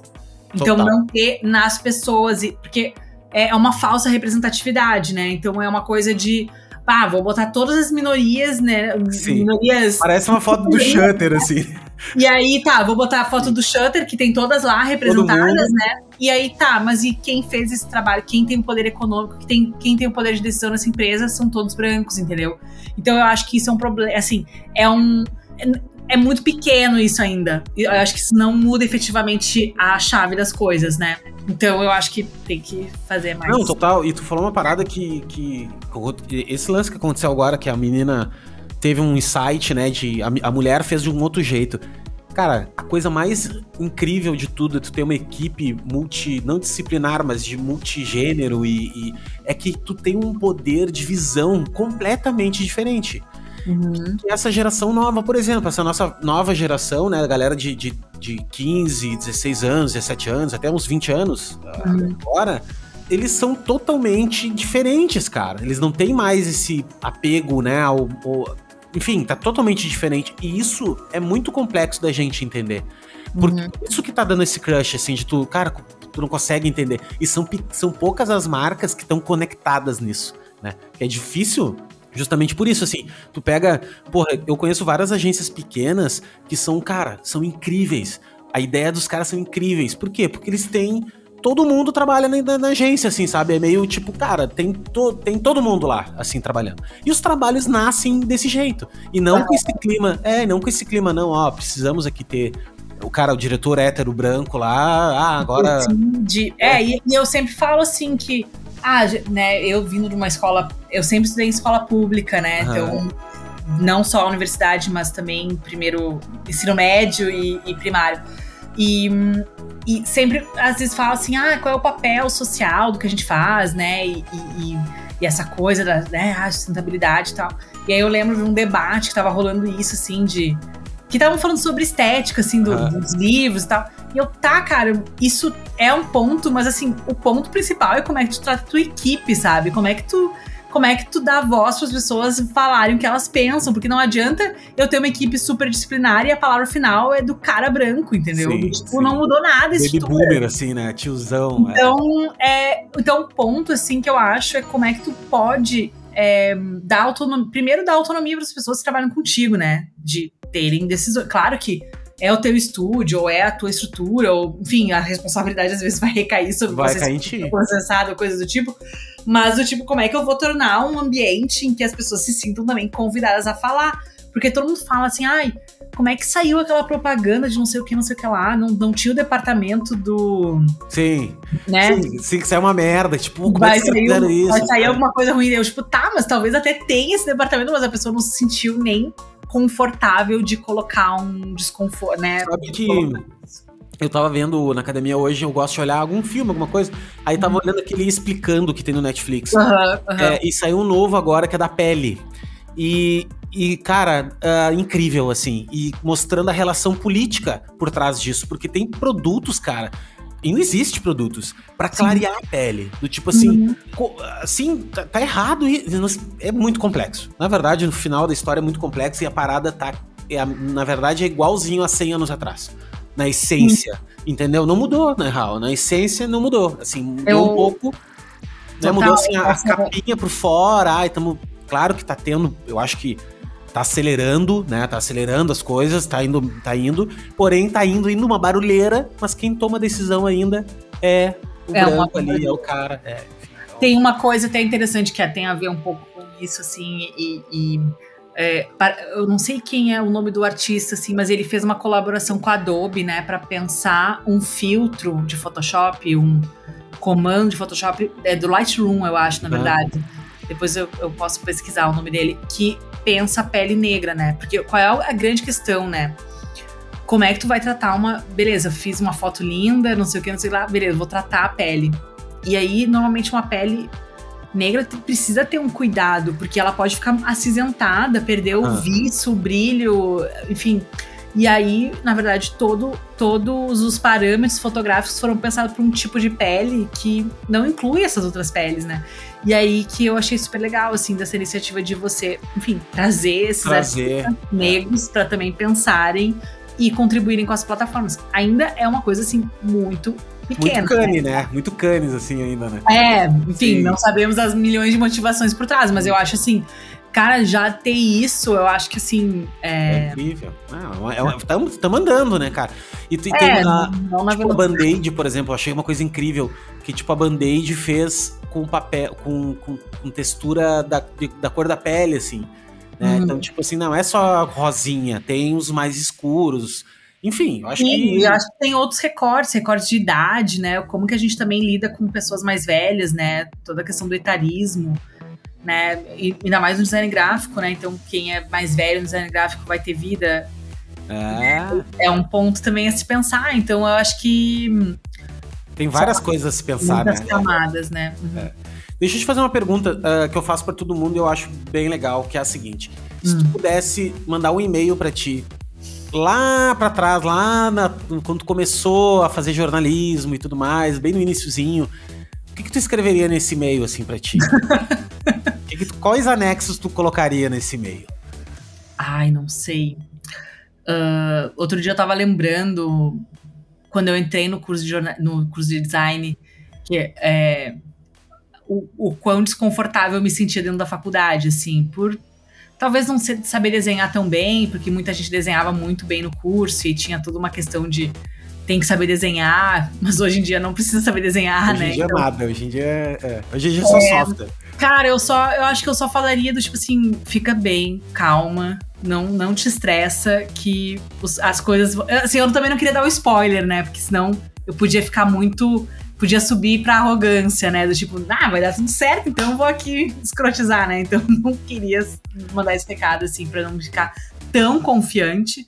Mas só, só falaria assim para dar uma acalmada, assim, do tipo, tá, fica tranquila que não vou te dar nenhum. Eu, na verdade, eu acho que eu não queria me mandar um e-mail. Eu não queria. Não, não vou mandar, na real. E eu vou te falar que todas, não todas, não sei se todas, tá? Mas assim, eu comecei a prestar atenção, quando tu começa a ter um né, aumentar a tua amostragem, tu começa a enxergar os padrões. Sim. E o padrão que, que surgiu muito é essa resposta. Que é real, assim, as, não das pessoas falarem, meu, eu diria para mim mesmo, calma, velho calma o coraçãozinho, entendeu? Tipo, uhum. Tipo, as paradas vão rolar, vão acontecer. Vão, vão... E eu vejo isso, eu noto hoje, hoje, hoje, isso, mesmo tendo um pouquinho. Eu ainda tenho ansiedade, assim, de tipo, ah, meu, quero, quero conquistar, uhum. quero isso, quero aquilo. Mas eu sei que vai rolar, meu. Vai rolar, é só uma questão de tempo, entendeu? E as coisas têm um tempo a acontecer. Elas têm um tempo. Isso é. Isso desde a avó da gente falava, a mãe da gente falava, né? Meu, as coisas é. acontecem no tempo certo. E é de verdade, meu, isso acontece no tempo certo. E se não aconteceu ainda, é porque não tá no tempo certo de acontecer, sabe? Assim, não. Ninguém vem nesse mundo para se dar mal, sabe? Assim, eu não acho isso assim, não, tu vai te dar mal na vida. Tu vai ser um cara. Se tu é, tá... a questão toda é que às vezes a estrutura é desenhada para que alguns te dê mal, é. Bem é. mal, né? Então eu acho que a gente tem que parar não, com essa Vou falar assim, ó, vou voltar também aquele lance da meritocracia, tá? Uhum. É uma parada completamente sem noção, assim. Meritocracia para mim é totalmente sem noção. Porque assim, ó, uhum. pensa só, a pessoa trabalha a dois ônibus da, da, do trabalho. Tipo assim, uhum. na época que tinha. Ou agora mesmo, por exemplo, não precisa nem trabalhar dois ônibus. O cara tem um computador horroroso na casa dele, que é o único computador que ele conseguiu comprar. A internet do cara é péssima, mora num. é horroroso e tal. E eu tô aqui sentadinho na minha cadeira, na minha, na minha, minha Aaron Miller, tô aqui com meu, o com meu computador i7, com 400 mil GB de RAM, e, e tô operando aqui. Tu acha que realmente eu tenho a mesma condição. condição que o cara lá que tá trabalhando no quarto com cinco crianças dentro, que é o irmão, que é o primo, que é o cunhado, que é, uhum. é, tu acha que ele tem realmente um cara que nasceu comendo que nem meu pai sempre dizia, pão de cacetinho e café preto teve a mesma a, a, a mesmo desenvolvimento intelectual, desenvolvimento fisiológico de um claro. cara que comeu carne, que comeu bababá. Não, mano, não tem isso. Então, tá. não queira dizer que ah, não, todo mundo tem a mesma chance, não, cara. Assim, ó, uh, todo mundo tem a mesma chance se todo mundo partisse da mesma posição, do tipo, mano, olha só, vou fazer universidade uh, pública Cara, universidade pública é pra Playboy? Por quê? Porque. Pra te estudar. Pra te estudar, tu tem que ter. Tem Na que... real, é, nessa discussão pra design, é saber o que é design, né? Não, mano, e, é- e é isso uma outra pergunta. Vou escolher uma profissão, design. Do tipo assim, É, faz o que designer? Não, e assim, isso e, É. e os pais te apoiarem. Nossa, já, assim, se tu já tem um pai, uma família que te apoia. Primeiro que tu tem, né, assim, alguém pra te apoiar. E aí, na verdade, assim, tu ainda teve o, o incentivo. Teus pais não falaram do tipo, muda de curso porque nem sei o que é isso que tu vai fazer. Tipo, já é um privilégio, gente. Já, já começou diferente. Não, e tu sabe que eu, eu me sinto um embaixador, um embaixador da rua, que é o seguinte, ó. Pra mim existem dois, do- dois, dois grupos, não grupos não, não gosto de falar isso, mas assim, pra mim existe um gap muito grande no design no Brasil, tá? Que é assim, é, existe o design acadêmico, que é tipo, cara, galera foda, foda não, mas assim, uma galera que é mais da academia, que tem essa cultura mais de design projetual, é um cara que, porra, que é o branco, hétero lá, filho de pai rico, que conseguiu, foi pra, pra Suíça, estudou design e, e respira design e tal. Até acho que eu fiz um estereótipo um pouco melhor, mas é o cara, é, é 5%, e o resto. E esse resto é o seguinte, meu, é o cara. É o micreiro, é o cara da gráfica, é o cara que tá estudando, mas não manja muito, que e o cara acha que é marketing, não sabe se é marketing, se é publicidade, se é design, se é... Então, assim, e eu me encaixo muito nesse segundo, assim, sabe? Assim, eu acho que eu, eu, eu gosto da academia, não, me- não eh, eu sou um Uhum. autodidata, entrei na faculdade depois de velho, não, não terminei, assim. Ah, então eu vejo muito essa galera. ah, eles vêm até mim e falam, bah, Léo, às vezes tu fala umas coisas assim que, que eu não escutei nem na faculdade, sabe? E eu fico pensando, tá, meu, mas é que a faculdade ela não ensina tu trabalhar, na real. A faculdade te ensina, ela te dá background pra tu ter um pensamento analítico, um pensamento crítico e tal. Mas o dia a dia, tu não vai ganhar dinheiro com a faculdade. Tu não vai ganhar, né? Porque a grana vem de tu trabalhar, meu. Sentar a bunda, projetar, fazer, desenhar e tal. Tu enxerga também esse gap gigante que existe, assim, de tipo. ah, e como é que a gente poderia diminuir esse gap? Eu perguntei isso pro André Matarazzo, que é um cara que eu admiro demais, assim, é um cara que, enfim, trabalha há mil anos. No... Ele nem é designer, tá? Ele é diretor de criação, assim, mas ele tem um senso estético muito foda e eu trouxe ele pra conversar. E ele mora fora há muitos anos já, faz 20 anos que ele mora fora e tal. E eu perguntei isso pra ele e foi um banho de água fria, assim, porque ele disse assim: Cara, eu vou te dizer bem real. Eu acho que não tem solução. Do tipo assim, meu, ah, ah, uma sociedade pra respirar design, uma, uma sociedade pra ter design nela, em essência, a, a sociedade tem que ser diferente. É uma sociedade muito mais organizada, com um senso crítico muito maior. E isso se reflete. Tu pega, assim, por exemplo, a Dinamarca, tu pega, tu vai na Suíça, tu vai na. Cara, tu vai em Amsterdã, tu vai em qualquer país que é um pouco, um pouco mais desenvolvido. Tudo é mais legal, tudo é mais bonito e tal, porque a sociedade é mais desenvolvida, né? E no Brasil, não. O Brasil, o Brasil ele é o brasileiro, entendeu? Ele é o cara mais, hum, né? Então, o que que tu acha disso, assim? Eu falei agora 12 minutos. Ah, ah, o que tu acha dessa diferença que, que existe, assim, da, da academia pra rua mesmo, assim? Eu acho que, na real, é, o dia que a gente entender que é isso que faz a nossa potência, a gente vai fazer a revolução que a gente quiser. Porque eu acho, eu acho que existe esse gap, sim. E eu acho muito ruim que exista esse gap, na verdade. Porque ele cria um abismo, primeiro, de expectativa, né? De chegar num Olimpo, nesse mundo, mundo ultra projetado, helvética, né? essa coisa tudo toda. helvética. Tudo em helvética. Na verdade, se tudo fosse helvética, ia ser muito chato chato, né? insuportável, do tipo, não, não dá, assim. Então, é, eu acho que existe essa, essa discrepância. Eu acho que existe. Esses mundos às vezes não colidem, às vezes por uma, uma má vontade muito grande dessas pessoas que querem um mundo ultra mega ordenado e ficam, né, nessa coisa. E eu acho que assim. Basta tu ir dar aula no mundo real, assim, para ver as angústias dos alunos, para te, te entender que na real é, a- a as coisas vão começar de um outro lugar. Não, é, não vai vir uma nave mãe e dizer vou botar design em tudo agora que, tipo, o mundo vai ficar melhor a partir de- disso. Na verdade, talvez não fique. Na verdade, não tem nenhuma. Não, nenhum, Nada diz que, pô, que vai ficar, né? design vai dar essa solução, assim. Então não vai salvar ninguém, assim. Então eu acho que. Que sim, eu, eu acho que assim, a gente tem que entender os perrengues e os problemas da vida real, sabe? Tipo, às vezes a gente vai fazer uma marca pra rede social porque a gente precisa pagar o aluguel, sabe? E tá tudo. Tá tudo tá certo, bem. faz parte. é. Faz parte, sabe?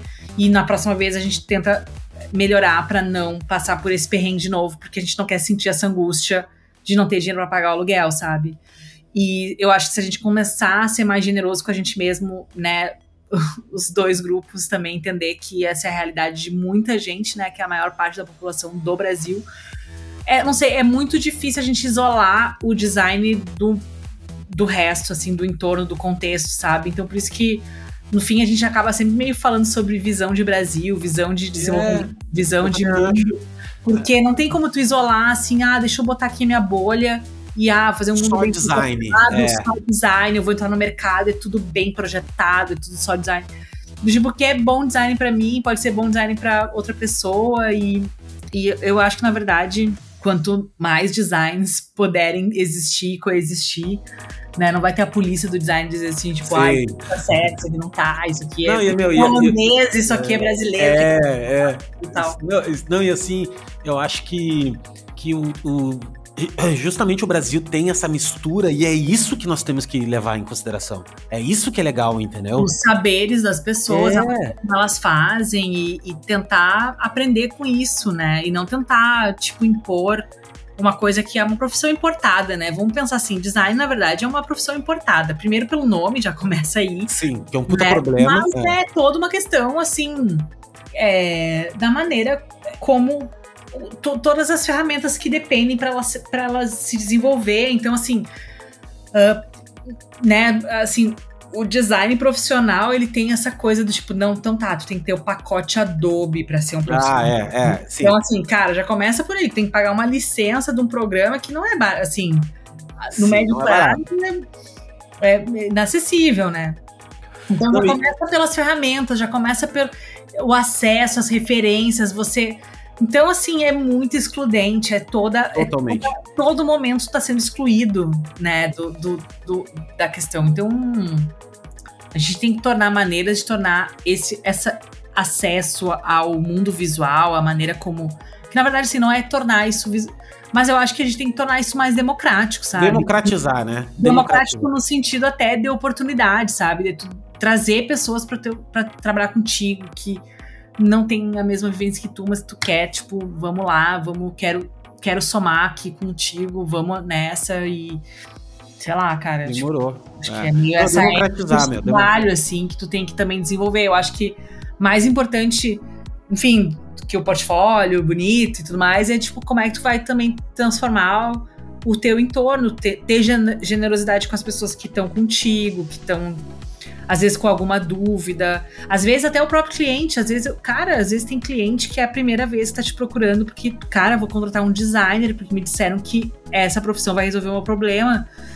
Vocês já pensaram quando um designer, quando alguém te procura pela primeira vez e a responsabilidade que tu tem em mostrar assim, cara, design é isso. E não no, no sentido de impor o que é design, mas assim, Sim. cara, eu quero que ele tenha uma boa experiência, experiência. design para ele poder não precisa voltar para mim, mas pro, pro meu trabalho, me pedir para me contratar, mas tipo, para ele dizer assim, não, os designers resolveram o meu problema, sabe? E não você ter uma classe de trabalhadores que, tipo assim, nossa, odeio essa gente aqui, tipo, advogado, sabe? Odeio eles, porque eles, na verdade. Sim.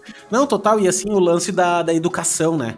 De a uhum. gente educar, né, cara? É o, é o poder de educar, né? Sabe que que teve um cara que falou uma vez que eu me gravou assim, que é o lance de tipo, cara, nós temos uma profissão na qual a gente passa muito mais tempo explicando o que faz do que fazendo, né? Do tipo assim, uhum. assim, muitas vezes a gente tem que explicar porque o cara não sabe, meu. E Sim. tá tudo certo, faz parte. Explicar né? muitas vezes e e é isso, fazer com que a experiência dele seja mais suave possível, porque aposto que muitos de nós também, como já aconteceu comigo, já pegou cliente traumatizado. Que ah, é um monte, é o que mais tem péssima experiência anterior e veio te procurar pra. E aí, cara, é a pior coisa, né? Porque primeiro tu tem que acolher, depois tu tem que dizer que pode confiar, vai dar tudo certo. Sim. E bancar isso ainda, né? Às vezes sem saber muito se vai realmente dar certo, né? Tá testando também. Total. Tereza, obrigado, cara. Brigadão, assim, por, por... Pô, a gente podia bater papo aqui três horas, né, falando. E eu queria já estender, assim, o, o o convite pra gente fazer mais, né? Mais um, ou sei lá, enfim. Eu quero eu quero fazer uma outra temporada de ter assuntos daí, do tipo assim, cara, ó, vamos debater um assunto X, entendeu? E, e trazer mais pessoas, fazer uma, uma mesa redonda, assim, sabe? De, de bater papo. Sim. E, cara, te agradecer de coração mesmo. Puta, puta conhecimento teu e, e já me, me somou mais um pouquinho, sabe? Eu acho que cada, cada conversa que eu tenho, cada pessoa que eu conheço, eu carrego um pouquinho dela também comigo e tenho certeza que a pessoa que tá escutando até agora também se amarrou muito no papo, assim. Tomara. Como é que a galera te encontra, assim? O que, que tu gostaria de, de deixar aí pro... Ah, eu, sei lá, me segue no Instagram, também queria muito depois saber o que, que acharam do, da conversa e se tem alguma coisa também que eu possa aprender que passou aqui meio uh, despercebido e tal. E é, acho que é mais as redes sociais lá no Instagram do, do Tereza Bettinardi e também no Clube do Livro do Design, que, enfim, vai ter novidades aí, esperamos, então fiquem atentos. É isso aí. Não, eu vou deixar aqui então o teu, teu contato em algum lugar aqui, que você que tá escutando, uh, vai deixar um, o contato dela aqui e daí tu segue lá, que, cara, qualidade extrema, tá? obrigado, bom, Teresa, obrigado, obrigado também você que tá escutando aí, né, até, até, até agora, se, se, ficou até agora porque é interessado e, né, são pessoas que, que curtem. Então, brigadão e a gente se vê até a próxima, valeu!